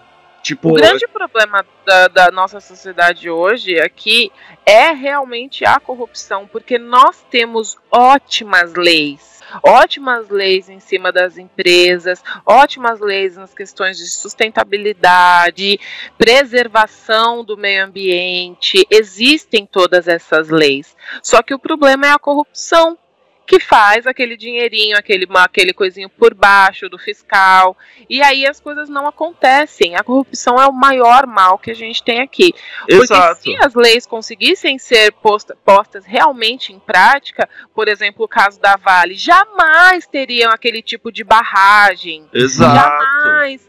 Ente- entende? Então era, é só questão de fazer as nossas leis que são boas funcionarem. É. Eu acho que eu acho que a galera é igual a luta do veganismo, aponta a arma pro lugar errado, sabe? A empresa, empresa e isso aí vou tipo, pô, mas você não gosta de ter um carro? Você não É, gosta de, cara, de ó, ir pra praia, é. de Não dá sabe? pra problematizar. Peraí. é a própria competitividade que também, se tem pessoas evils, essa competi- competitividade pode ser é, até des- desleal, né? Ela faz algum esquema que ela não paga imposto ou não paga os funcionários direito e ela acaba ganhando mais, gerando uma competitividade, desleal. Mas a, a própria, se são duas empresas honestas e justas, claro que elas vão querer fazer um produto melhor por um preço menor, né, a todo custo para poder vender mais e poder gerar mais renda, enfim, aumentar, expandir a empresa, contratar mais gente. Então, é, ol- olhando de- da- do, do, do ponto de vista ideal, é totalmente bacana e sustentável e é bom para todo mundo que tá ali em volta, né? Uma pessoa que tem uma ideia legal e consegue agregar um monte de gente interessada para trabalhar junto. E Então, pegando o gancho no que você falou, Camilo, das cotas dentro das empresas, lá, cota para estágio. E isso já, eu não sei se hoje, na, na legislação atual, né? Porque eu sou auditora das antigas e na, no meu tempo é, eu auditava empresas onde eu checava a cota de deficiente, por exemplo. Precisava ter 10%, 10% não, 5% da cota de deficientes. E eu ia lá e checava todo mundo, olhava se eles estavam bem instalados com a necessidade e tal. Eu trabalhava internamente lá, eu era editora interna, eu não fui lá, tipo, matar eles, mas eu, eu não fui lá, tipo, ah, tá errado, então eu vou taxar vocês. Não, eu, eu já trabalhava dentro da empresa, mas eu tinha que fazer esse check-in para se, quando, se baixasse a fiscalização a gente estivesse totalmente em dia. Então eu ia fazer o, eu ia fazer o check-up lá no, no RH, eu tinha que procurar isso. Então a gente tem essas leis, eu espero que ainda tenha até hoje. Tem, hum. tinha, não tinha cota racial dentro da empresa, né? Infelizmente não tem até hoje, mas já tinha cota para deficiente e cota de estágios também. Sabe uma coisa Legal. que eu acho muito engraçado na, no nosso país? Que assim, ó, mais da metade das pessoas são negras. Né? Tipo, tem, tem suas variações, tem seus tons, ah, tem pardo. É, tem a palheta, mas todo mundo é, é negro. Mas é Isso. negro, basicamente é negro e branco, né? E assim, a gente tem mais pessoas negras. E, e como é possível que não tenha, mesmo que proporcionalmente, as mesmas oportunidades equivalentes, assim, né? Então, por exemplo, meu, por que, como, como que uma empresa, como que num país onde 60% das pessoas são negras, você chega numa empresa e 60% do contingente não é negro? Né? Uhum. Isso é muito, muito engraçado, é muito bizarro. Assim. a gente, a gente discutiu isso no, no Vegancast, eu acho que é 25. É 25 é A e B, né, amor? 25 A e B. São, ficou tão grande, porque ficou tão informativo que a gente transformou em dois. É que a Jéssica é. Mano, a Jéssica não a dá. A Jéssica manda bem, é viu? Embaçada. A, é mina é foda. Muito, é muita Salve, informação. Jéssica. Abraço, Jéssica. Salve, Sal... podcast afrontosa. É, tá vindo aí. Tá vindo aí. Eu nem, já tem episódio, não? Já não lembro. Tem episódio, eu acho. Viu? É isso aí. Qual o trabalho que você fazia de, de fazer esse tipo de fiscalização, mesmo que interno, isso, isso daí agora você falou também das leis, tem muita lei positiva nesse sentido, que a partir de um certo número de funcionários você tem que ter uma cantina, tem que ter um refeitório, tem que ter alguma série de privilégios, tem que ter um curso de brigadista, tem que ter uma equipe Exato. preparada. É, é sobre esse tipo de coisa que eu falo, sabe, entre a interação da, do Estado e empresa privada. É a gente escrever, tipo, o básico. Ó, ó, o básico é esse aqui, ó. Porque, tipo, a regra é essa, o território é nosso. Se você quer vir aqui explorar, beleza, vamos lá. Eu deixo, mas ó, o mínimo para você fazer isso, o mínimo de humanidade é esse. É, é, eu não tô dizendo que não fal, eu não quero dizer que faltem lei, que, que não faltem mais leis para melhorar, mas já existem. Eu tô lembrando de mais um caso, por exemplo, dentro das empresas mesmo. Uh, eu tinha que, que faz, checar salários das pessoas. E se, por exemplo, se, vocês, se você trabalha no teu setor e, e tem uma outra pessoa que trabalha no teu setor também, vocês dois exercem a mesma profissão, a mesma função, fazem os mesmos trabalhos. É, se em dois anos vocês, se vocês executam juntos em dois anos a mesma função, o salário de vocês tem que ser equiparado depois desse segundo ano. Uhum. Não importa se antes você era auxiliar e o cara já era analista. Se ele está exercendo a sua função há dois anos, ele tem, o salário dele tem que estar equiparado com toda a equipe que faz a mesma coisa. Então é minucioso, as minuciosas leis. Infelizmente, não, a gente não tem tanta auditoria por aí e a minha auditoria também não era auditoria do governo, mas é sinceramente, é, galera, eu, eu acredito que eu acredito não, eu enxergo que é, as empresas estão cada vez mais digitais e o RH, esses departamentos, vai, vai, chegar uma hora que essa informação, esse tipo de dado, vai ser ma mais fácil de auditar, sabe? Porque tá todo mundo tá todo mundo na nuvem. Então, assim, um, dos problemas do, do trabalho na nossa dimensão humana é que a gente tem que ir lá e fazer um por um, né? Você tem que pegar um, olha só, você pega um ser humano, manda aí na empresa, aí o ser humano anda na empresa, fica olhando e blá blá blá online com um PC quântico, por exemplo, não, cara. É um filtro que você aplica. Filtro é. de funcionários, filtro de salário, filtro e de atividades, cruzamento. Você falou até de PC quântico e não precisa nem tudo isso. Na verdade, né? Hoje, hoje já é possível fazer muita coisa. Eu trabalhei numa, numa empresa que tinha um sistema que utilizava de inteligência artificial que pagava automaticamente e fazia auditoria de contas no valor abaixo de dois mil reais. Exato. Contas abaixo de dois mil reais, ele já identificava se era fornecedor, se era cliente, se essa conta era real ou não, e já fazia Ele- o pagamento ou não dessa fatura. Essa rotina ele fazia em quanto tempo? Ah, ele fazia 200 operações por dia, aproximadamente. Ah, mano, aí, ó. É disso que eu tô falando. Então, É, assim, é, um- é um algoritmo simples, né? Então a, é. gente, a gente já tem a tecnologia, né? É. Agora você consegue, vamos supor, né? Você falou da nuvem. Eu trabalho com tecnologia. Então é, é eu, tô muito conectado com essas coisas. Então, assim, com muito pouco, por exemplo, esse trabalho da Flávia, ela conseguiria apertar um botão e ter um relatório diário de, do que está acontecendo sem precisar sequer ir até o local. Né? E tem alguns outros cases que são bem bacanas, mas eu não vou entrar agora nesse assunto. Que, mas tem, tecnologia é, é fantástica, né? Eu, eu Mas- acho fantástico. Mas então, assim, ó, pra gente resumir esse ponto, todo mundo concorda que existe sim ponto positivo em iniciativa privada e que com regras coerentes elas poderiam coexistir Sim. e trazer. Sim, sim. Muito, muito, muito. E serem incentivadas, inclusive, né? E criar oportunidade para empresas novas surgirem com atenderem É. novas. Os devidos incentivos fiscais rolando sem corrupção funciona, gente. É. Vocês sabem que o voodoo vegano de vocês tá pegando fogo agora, né? Tá sendo pisoteado. A né? galera comunista tá botando a gente na fogueira. Ah, mas, Mas- mas... a gente ia colocar na fogueira dia sim, dia não. Então. É, e, outra, e, ó, e falando de veganismo, por exemplo, assim, ó, a- o- aí, aí o legal do, do impacto do Estado, que seria positivo. Por exemplo, né? Ah, cri- criação de gado é um troço que é muito caro, leva-se um tempo, e é, falando só economicamente, não vou nem falar da minha empatia com os bichos, vamos falar de economia. Mas assim, tem um impacto é, violento para quem, pra quem cuida daquele bicho, tem um custo desgraçado e demora, né? Você gasta muita água para ter pouca carne. Se o governo tivesse um incentivo fiscal para quem produz hambúrgueres vegetais, por exemplo, para plantar soja, que seja, ou ervilha, que usa, aproveita muito melhor aquele terreno e tem uma susten- sustentabilidade fora o impacto ambiental daqui a 50 anos, que o bicho está pegando e é por causa da agroindústria, se houvesse algum incentivo fiscal nesse sentido, a alimentação vegetal seria mais barata, seria mais acessível e resolveria muito o problema de fome e se criariam novos negócios. Ou, ou novos empregos. Então, então, às vezes, uma percepção do Estado de falar assim, peraí, gente, a gente tá ganhando propina aqui, mas a gente vai se fuder daqui a pouco, é, é, deixa eu não falar, cortar o palavrão, né? A gente vai se ferrar daqui a pouco.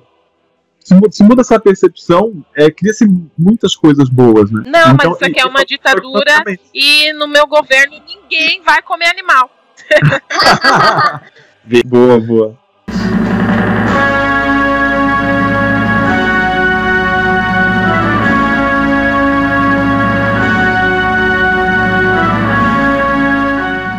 Como é que vocês lidariam em relação à política de drogas? E aí? Primeiro mês, primeiro mês. Libera aí? geral, libera geral, libera geral. Então libera!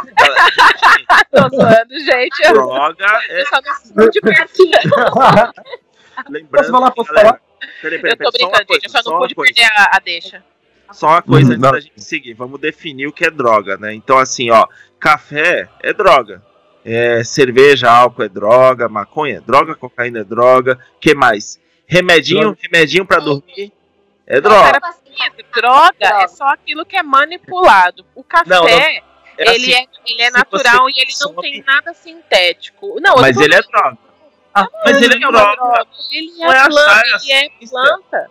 Não, não, Não. importa, porque nem tudo que é lei é coerente, então não dá Mas, pra gente mas a querer- ciência é coerente, a ciência é coerente, peraí. Não, pra- E assim, ó, é, cara, a se é gente tá natural, falando- se a- é planta, não é droga. Por mais que a sociedade tenha imposto isso desde sempre. Pra mim, o que é natural, Hum. ó, café, mas café pode causar danos e causa dependência, por exemplo. Mas não é, não é sintético, não é. Mas o critério de droga não é ser sintético, não. O critério é ela te dar um efeito adverso, que te desloca em algum aspecto da realidade. Causa sensações. Droga, é isso. Então, Mas- o açúcar mas- é droga. É. Lógico, açúcar é droga, lógico. Exatamente, perfeito. Açúcar é então- droga. É, mas aí. E aí, Mas Tá. cana de açúcar é droga? a eu- cana não, a cana não é processada. Agora, e, e Mas assim, aí entra no natural. Porque ela tem o açúcar. Se você tomar caldo de cana todo dia, você pode até ter algum problema. Mas aí você já manipulou, você já está extraindo caldo. Aí é risco Eu seu. Assim, cana.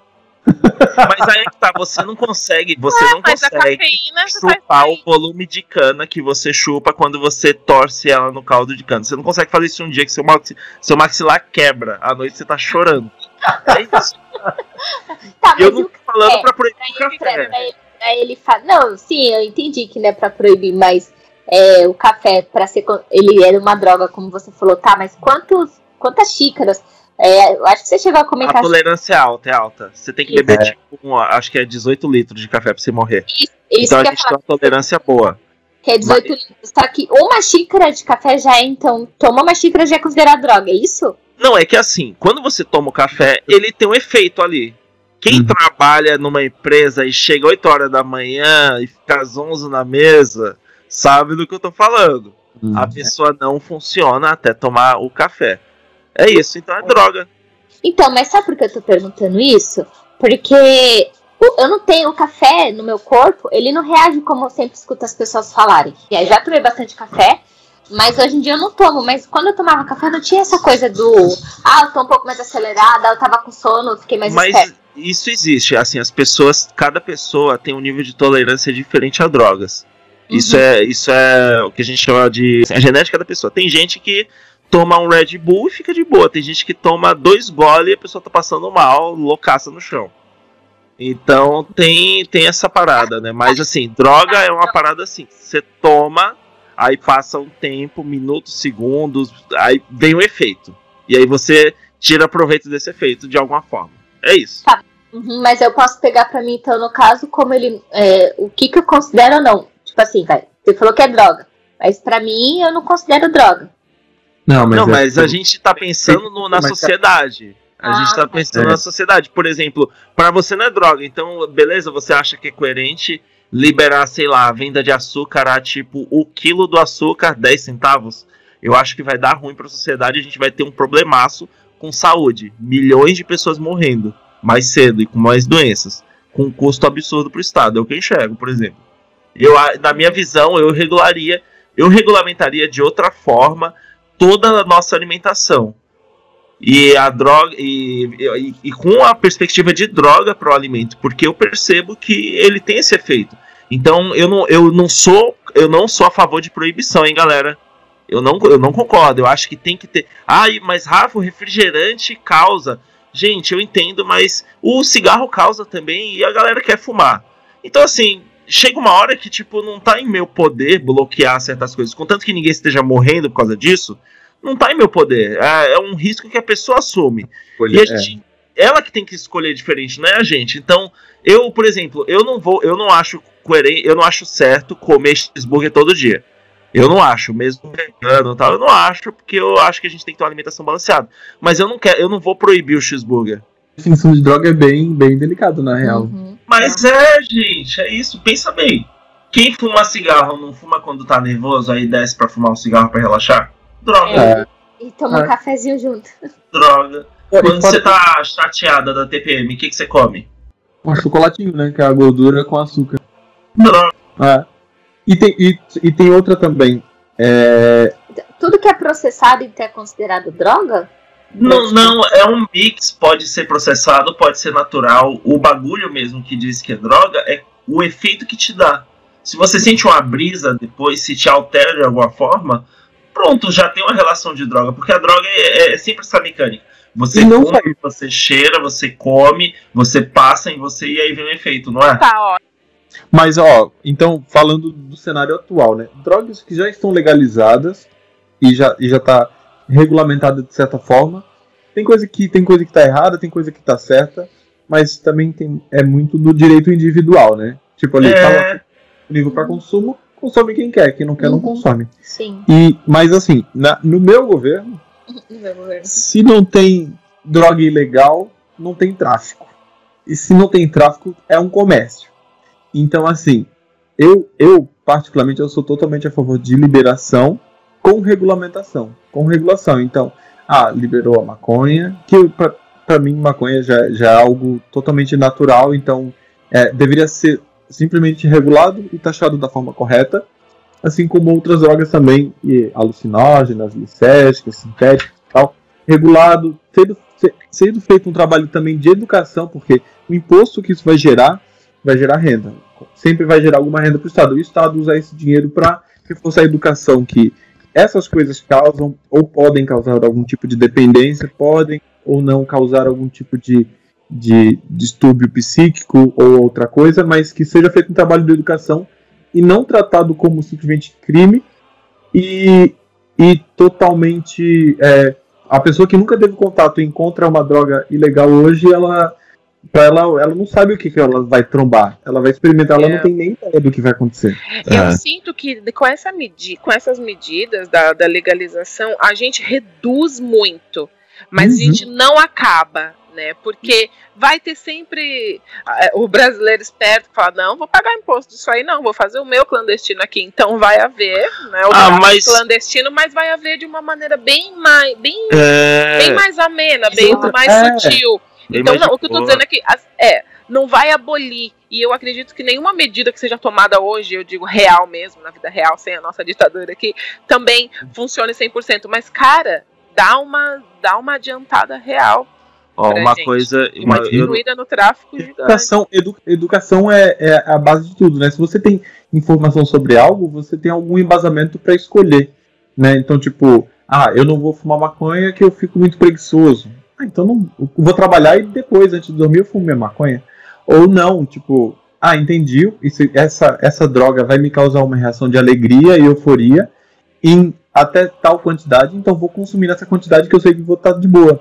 Então, isso que você falou, eu concordo totalmente. É, a, a tendência à, à, à dependência química se reduz, a tendência ao consumo se reduz também, né? E Isso- a fiscalização vai ter que aumentar, porque tem a questão no trânsito também. Ah, legal. Maconha é uma coisa, mas o cara sai cheiradão aí no trânsito. Então, a questão da, do- do- dos bafômetros aí da vida, que seja o drogômetro, sei lá. É, vai, tem que funcionar também, porque infelizmente a galera é merdeira, né? Pegando o gancho que você falou do, do trânsito, a gente já pensou em blitz. e eu vou falar, eu vou falar um negócio aqui que eu sei que eu vou perder aí pelo menos 50% da minha. Do- do- dos meus. dos meus. Como é que chama? O pessoal que vota? É, Eleitores. eu vou perder pelo menos aí 50% dos meus eleitores, mas galera, o álcool não, não dá pra passar pano, não dá. Eu, eu, ia, bo- eu, eu ia botar uma taxação assim pesada pra ser um negócio caro. Eu- como eu falei, eu não ia proibir nada, mas na minha visão, hoje eu o álcool ele é o principal responsável por, por vamos, vamos categorizar assim como atrasos sociais. E isso aí envolve um monte de coisa: acidente, comportamento inadequado, alcoolismo, é, insatisfação, violência, Atraso é, depressão. O álcool ele, ele tá ali. Então assim, eu não proibiria, mas assim, se você quisesse beber álcool, você ia ter que você ia ter que fazer um- uma decisão financeira, tipo, não, hoje eu vou gastar aquele dinheiro porque ia ficar caro. Eu ia deixar bem um caro. gosta. É, pode É. comprar. Como eu faria também, gente, com, com doces, com. Ah, é, e o hambu- fast food. Ah, então, tem uma taxa. Você quer fazer fast food? Quero. Seu imposto é maior aqui, embute aí no seu produto. Porra, mas aí o meu hambúrguer super calórico vai Mas- custar.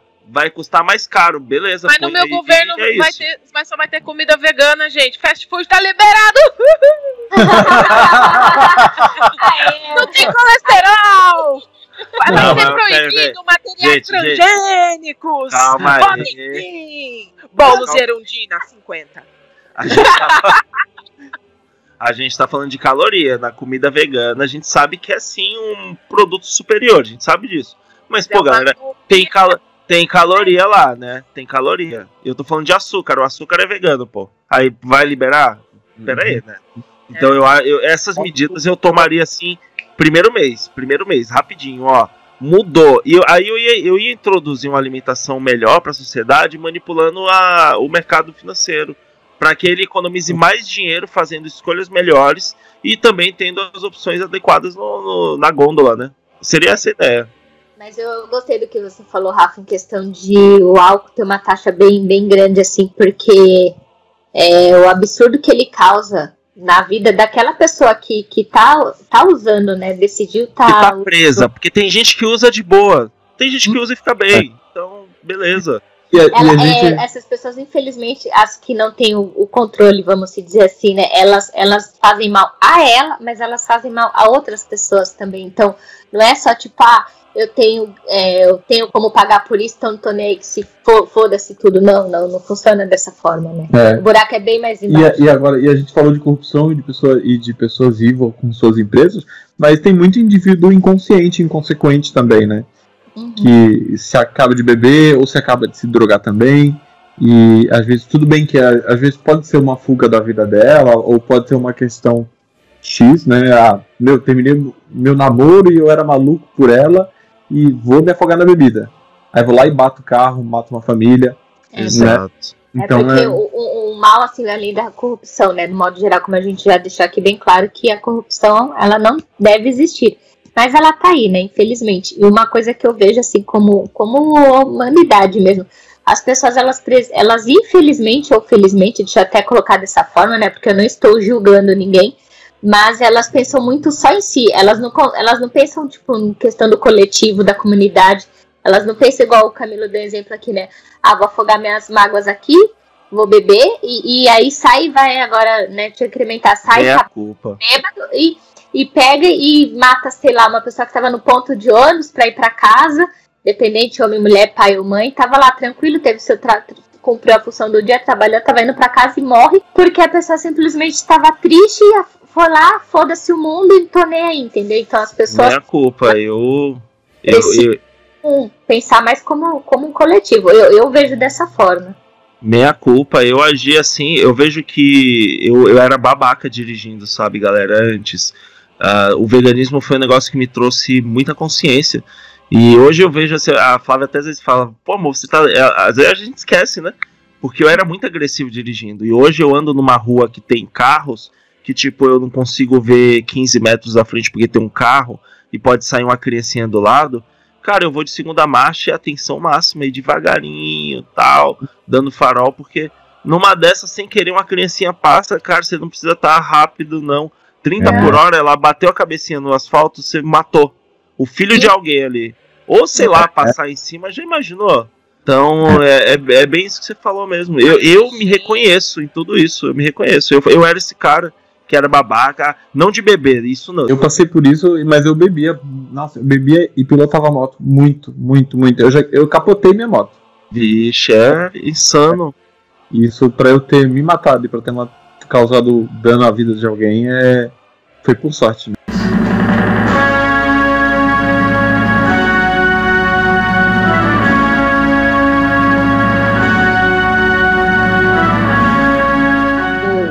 Fiquei surpresa com a história do café que você comentou, que é uma droga. Fiquei surpresa mesmo.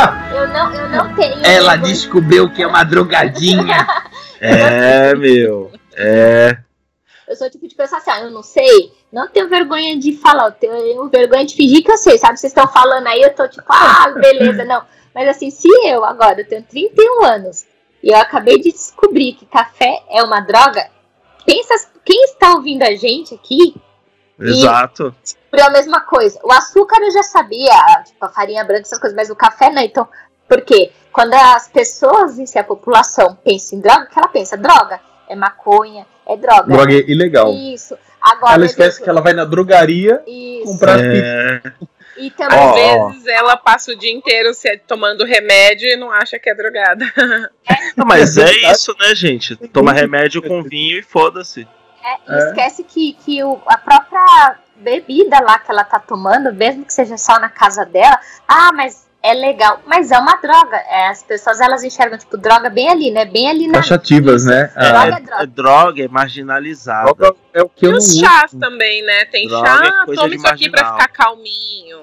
Então, É. se for, E ó, e ó? Liza, só pra te dar mais uma referência, na, no meio fitness, cafeína é muito utilizada porque ela é um neuroestimulante. Então, como é que você faz? Você vai, meia hora antes de treinar, você toma uma- um, um, ter- um termogênico. Esse termogênico vai ter aí um, uns 400 miligramas de cafeína. Quando você chegar na academia, ele tá aberto no seu intestino, tá absorvendo. Você tá pilhada. E aí Você você tá vai tremendo. treinar que nem louca. A, a ponta da orelha tá formigando. Deus me livre. Ô, Rafa, você já tomou Psychotic? Olha, eu não, não conheço por marca porque eu me afastei desses produtos há muitos anos, mas eu tenho certeza que eu já consumi produtos que são ou iguais, parecidos ou entregam o mesmo efeito. Já tomei. Meu, já tomei. Como é que chama? Jack 3D. Já, já tomei? DMA, MDMA, já tomei pra cavalo, clenbuterol, já tomei. que mais? Já tomei. Eu tô tentando lembrar o nome, é- ele é proibido no Lipo Brasil. Six Pro. Liposix também é, é DMA também. Quando, quando eu emagreci aquela vez lá, foi pro Six. É, proibido, proibido, né? É, Eu já tomei. de uma pinga. Eu tô tentando. Sabe aquele Black Spider? Ele é feito com. Black Spider? Ele, é- ele é feito com sudoeferina. Eu tô tentando lembrar o nome em português, mas eu não consigo. Efedrina, exato. Já Né? tomei efedrina com efedrina com AS infantil. Tinha uma mistura que você fazia. Mano, Black Man- o Black Mamba é efedrina, aspirina, cafeína. isso aí. Isso aí, ó.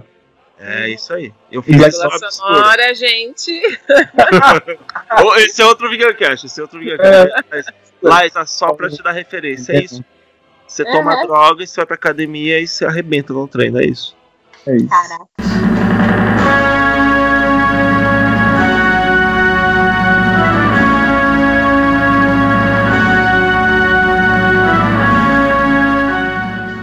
Agora, galera, o, o tema que é mais importante, né, do nosso bate-papo aqui, que é assim, beleza, ó, ó, a gente assumiu o controle, é, deu tudo certo, foi na paz, ninguém morreu, só prendeu umas pessoas aí, mas ninguém morreu, beleza? E aí agora chegou a hora de falar da comida, né?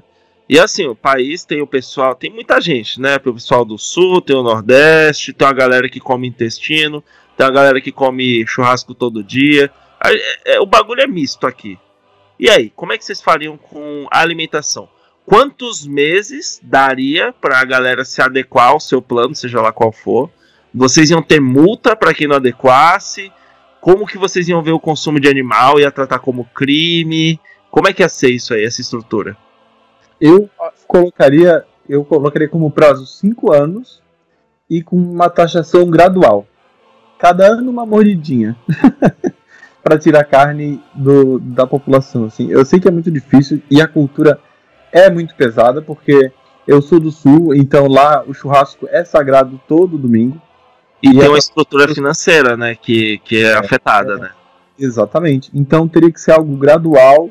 Eu acho que, acho que até 5 anos é pouco, teria que ser uns 10 anos, assim. E, ter, e, e ser algo bem gradual, com um prazo estabelecido e um plano de transição para tirar essa exploração, né, cara? Porque no fim das contas é, é escravização do bicho para virar alimento. Ah, no meu governo vai ser muito mais ditatorial, quero saber não. Isso aí, vou perder meus eleitores. Mas os animais estão lá, não vai ficar esperando, não. Dá licença, vocês brincadeira, gente. Mas ó, no meu plano de governo, você pode comer carne sim. Se você for lá e matar o bicho. Não, assim, ó, isso daí eu acho que a gente não consegue nem regular. É tipo, é, Não, é igual as a. vão- eu é igual a luta contra as drogas. empresas É começarem a virar as carnes dela para carne vegetal, todas elas, é opção, é isso aí, gado. Vai parar de produzir gado e vai produzir coisa vegetal. Ah, não quero, então foda-se, fecha, essa- fecha essa porra aí. E, Sabe uma E coisa que se- me preocupa? e se você um- quiser comer o animal mesmo, você vai ter que se virar, meu amor. Vai achar uma vaca aí para reproduzir, vai você montar, vai morar no sítio, faz alguma coisa. Porque a alimentação tá aí, ninguém vai passar fome, as empresas que se adequaram vão estar produzindo as carnes vegetais. E é isso aí, amor. Não vou dar colher de Sabe uma chá. coisa que me Mas eu preocupa, que ia gente? muito o mercado paralelo de carne ilegal. É. Ah, mas ainda vai ser menos, né? É que nem a droga, a gente não vai conseguir tirar de uma vez, mas vai ser bem, vai ser bem menos o mercado Mas, ó, ó, vai eu- ter eu- produção em massa de animal bem, bem menos, né? Mas ó, Claro. eu, eu tenho um argumento sobre isso. Sabe o que me preocupa? É que assim, é, a a- onde a gente tá aqui hoje, é, a gente já tá num nível de conhecimento sobre o mundo que às vezes as pessoas não têm. Eu não falo isso de ego, não, tá, galera? Que a gente é foda, não é isso. Mas quando você entra no veganismo, você meio que ganha uma lição de casa, assim. Você aprende muita coisa, galera, que eu não fazia ideia antes de virar vegano. que faz parte do pack, assim, sabe? O, o vegan que o vegan starter pack é ódio, é raiva, emagrecer, sua pele fica ótima, é, mas aí você começa né, a descobrir coisas da sociedade. Vem um, vem um manual. E eu vejo que as pessoas elas estão presas a- ao consumo da carne em vários aspectos, e aí que nem. Vai ter gente, olha, olha essa situação, vê se funciona na sua cabeça. Aí você vai lá e fala, ah, foda-se, banir a carne, acabou. Aí a mãe do cara que tá fazendo um tratamento de uma doença, não sei o que, precisa comer não sei o que de carne. Não, não é que ela precisa de fato, não é- não- entendeu? É a situação. Você, você falou na TV hoje, o cara ouviu na TV, amanhã ele não pode comprar carne. E aí, qual o estresse que isso vai gerar na população em relação ao Posso- pensamento das pessoas e como lidar com esse. Porque assim, quanto mais você estressa, mais você tem. Você tem. Como é que eu posso dizer? É, Deixa eu terminar o meu plano de governo então. Não, não, só, só responde isso. Depois continua. é só um. Então, é só- isso, ó. Eu, eu daria um tempo, lógico que as empresas elas iam ter que mudar para as empresas que produzem, produtoras de carne, iam ter que mudar para carne vegetal. E com isso elas vão ter que se adequar, senão elas vão falir, né? Então elas precisam de um tempo de estudo, de adaptação e tal. Então eu acredito que os cinco anos que o Cavico falou são coerentes sim. Eu tava de zoa. Porque tem que ter uma adaptação para o mercado econômico, né? As empresas que vão mudar, virar a chave, elas precisam desse, precisam desse momento para se, se readequar. É. E o tempo que a empresa está se readequando é o tempo que a gente está munindo a população com informação que daqui a cinco anos vai acabar e tal. Já vamos ter empresas como as existentes e as que já vão perceber o boom do mercado, então vai todo mundo começar, porque é assim. Né, economia explode, ah, não, agora vai ter uma ditadura que você vai ter carne, então deixa eu me adiantar aqui e deixa eu criar uma empresa vegetal. E aí vão explodir as empresas vegetais, vai ser onde as pessoas vão provando e consumindo. Nós estamos adquirindo uma excelência em produtos, estão cada vez mais parecidos. Então, a gente vai inserindo na mente das pessoas, Hum. vai mostrando, nem que seja dando amostrinhas de, de, de hambúrguer do futuro na casa das pessoas, gente. Mas a gente é, vai, vai, vai fazendo essa troca e muda, e lógico, aí vai ter o mercado clandestino que a gente não, Não, tem o que fazer. concordo com o que você e o Camilo falaram, questão de pelo menos os cinco anos, porque assim, não dá pra chegar assim para as pessoas falar, foda-se, você vai virar vegana a partir de, de agora, né? Nem amanhã, agora. Nada, nem a gente virou, né? Só o Rafael. Existem casos raros, assim, que, que param da, da noite pro dia, né? Do dia pra noite. Mas se você for parar pra ver quantas pessoas fizeram isso, é, até fazer realmente a transição para o veganismo, é, é uma, uma Minoria da minoria. isso, boa. É a minoria da minoria. Mas assim, é, como você estava falando, Flá, pegando esse gancho aí em questão das empresas, elas iam ter que se adequar na questão da carne, como quando tem alguma mudança para as empresas e elas têm que se adequar. Elas podem gostar, podem não gostar, podem surtar.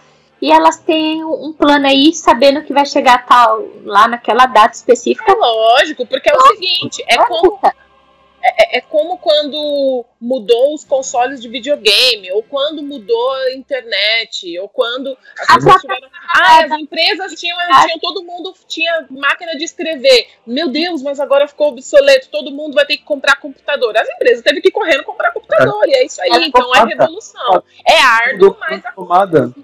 Né? Você vê um exemplo simples que aconteceu recentemente. O padrão, mudou o padrão de tomada por questão de segurança ou interesse econômico, mas todo mundo se adequou. Não É. gostaram? Claro que não, porque teve que, teve que ter um gasto para isso, né? É. Mas assim, a questão de levar informação para as pessoas, porque quando você diz alimentação vegana, você vai conversar com as pessoas e as pessoas falam, par. "Eu gosto de comida vegana. É. O que eu mais escuto é, mas eu não gosto de comida vegana. Aí você chega pra pessoa e pergunta assim, e não- você não tá tirando sarro, você pergunta assim, você sabe que arroz é vegano? Você sabe que feijão é vegano? Você sabe que Batata que frita. o macarrão sem ovos, é, né? Ele é vegano, aquele macarrão de sêmula que às vezes você vê lá no mercado. O que que é macarrão de sêmula, né? E, e você sabe que é vegano? Perdão. Gente, falando sobre a batata frita, eu ia. Eu não sei se eu ia proibir. Ai, meu pai. Ai, ai, ai, ai, Ah, ai, ai, ai. Eu, ó, eu tenho que falar, eu tenho que falar. Eu tenho. Gente, a batata frita é um tubérculo. Quando você frita ela, ela produz uma substância chamada acrilamida, que é cancerígena. Eu tenho desculpa. Ah, Desculpa. Desculpa. a partir de quantos graus que ela já se torna cancerígena? É a temperatura de fritura. Se você fritou, chegou no nível, é isso. Se ela tá no ponto, se ela tá gostosa, ela é, É. cancerígena. É isso, gente. Informação que eu não sabia. Até na Airfryer? quantos graus? A sim, frita sim, sim, sim. Ela frita. Ela deixa na mesma temperatura, temperatura que se tivesse frito no óleo. É, a temperatura é grande. Jeito. É isso. Não odeio o jogador, odeio o jogo. Ó, galera. E levar essa informação assim para as pessoas mesmo. O que, eu- como eu tava dizendo, o que mais eu escuto é eu não gosto dessa, dessa sua comida vegana, ainda, ainda joga pra você a comida.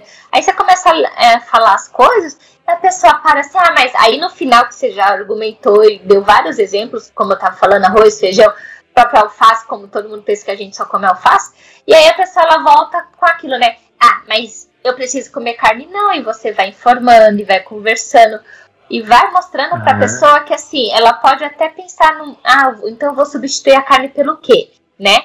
Mas assim, mostrar que não é questão de substituição. Eu demorei também um tempo pra entender que não era questão de substituição, é questão de você já comer o que realmente é necessário e o que é bom pra você. Tem como Rafa, né, você comentou sobre a batata, mas não precisa comer batata frita, você pode comer a batata cozida. Mas você pode comer batata assada. frita de vez em quando. Não, sim, mas falando assim no, no, no, no modo mais saudável da coisa. Mas assim, pode comer as comidas, sabe? Mas tranquilamente, levando essa informação e também deixando claro que assim, a, a questão do veganismo, deixando bem claro mesmo, veganismo não é dieta, e assim, a gente não tá olhando só a questão dos animais em si, porque quando a gente vê questão do veganismo, não são só os animais não humanos, né? A gente tem que ver e ensinar para as pessoas conforme vai, elas vão entendendo o que, que é a questão da exploração humana, porque não é só os bichos, somos nós também, porque eles são explorados e eu- eles não têm voz, e nós estamos aqui para lutar por eles, mas também por trás disso nós também somos explorados.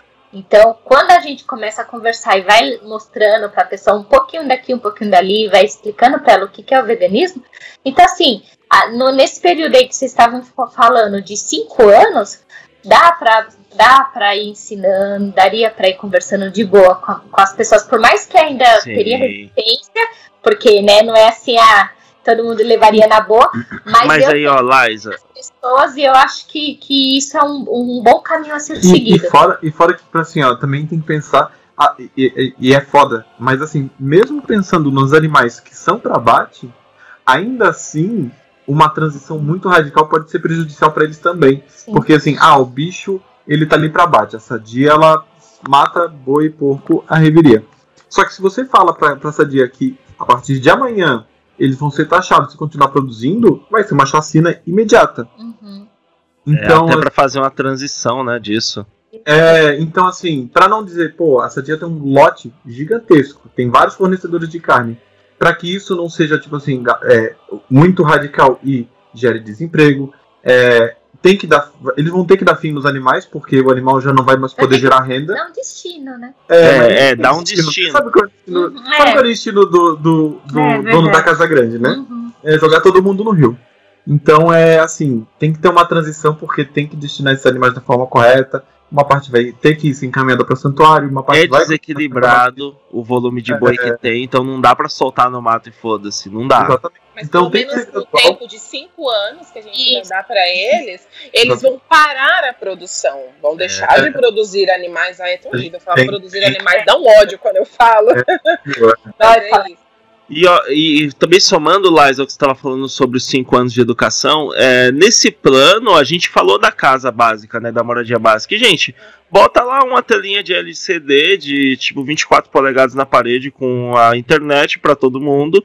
E ali você vai ter acesso à internet, mas você vai ter também acesso obrigatório, tipo um Windows Update obrigatório da vida. Uma hora você vai ter que ver é, com as notícias do Estado.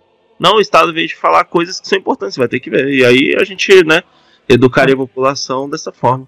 E, ó, eu, eu tô muito feliz que a gente fez esse, essa brincadeira, esse debate assim, brincadeira, porque todas as vezes que eu vou falar com alguém no meio vegano sobre isso, a pessoa vem e me dá uma tamancada na cara, como se fosse um filho da puta capitalista escroto. E eu falo, gente, eh, não é assim, querer uma mudança desse jeito quer dizer guerra, guerra quer dizer morte. Não tem como você promover uma mudança num país inteiro, do jeito que muito ativista fala aí no Instagram. Ai, que tinha que acabar. Então, cara, tem gente trabalhando nessas empresas, tem gente doente, tem ser humano. E como eu falei aqui, não é justo você olhar para uma empresa e falar todo mundo lá é evil. Não, tem gente que trabalha porque gosta, porque ama a atividade, é uma pessoa boa. Então as coisas não são assim, sabe? A gente tem que ter essa noção assim de mundo real. Você tá, você é vegano, você tem na sua bolha, no grupinho que todo mundo é foda, todo mundo se ama, tal, legal. Mas você não sai daí, você não vai trabalhar, você não vai pra escola.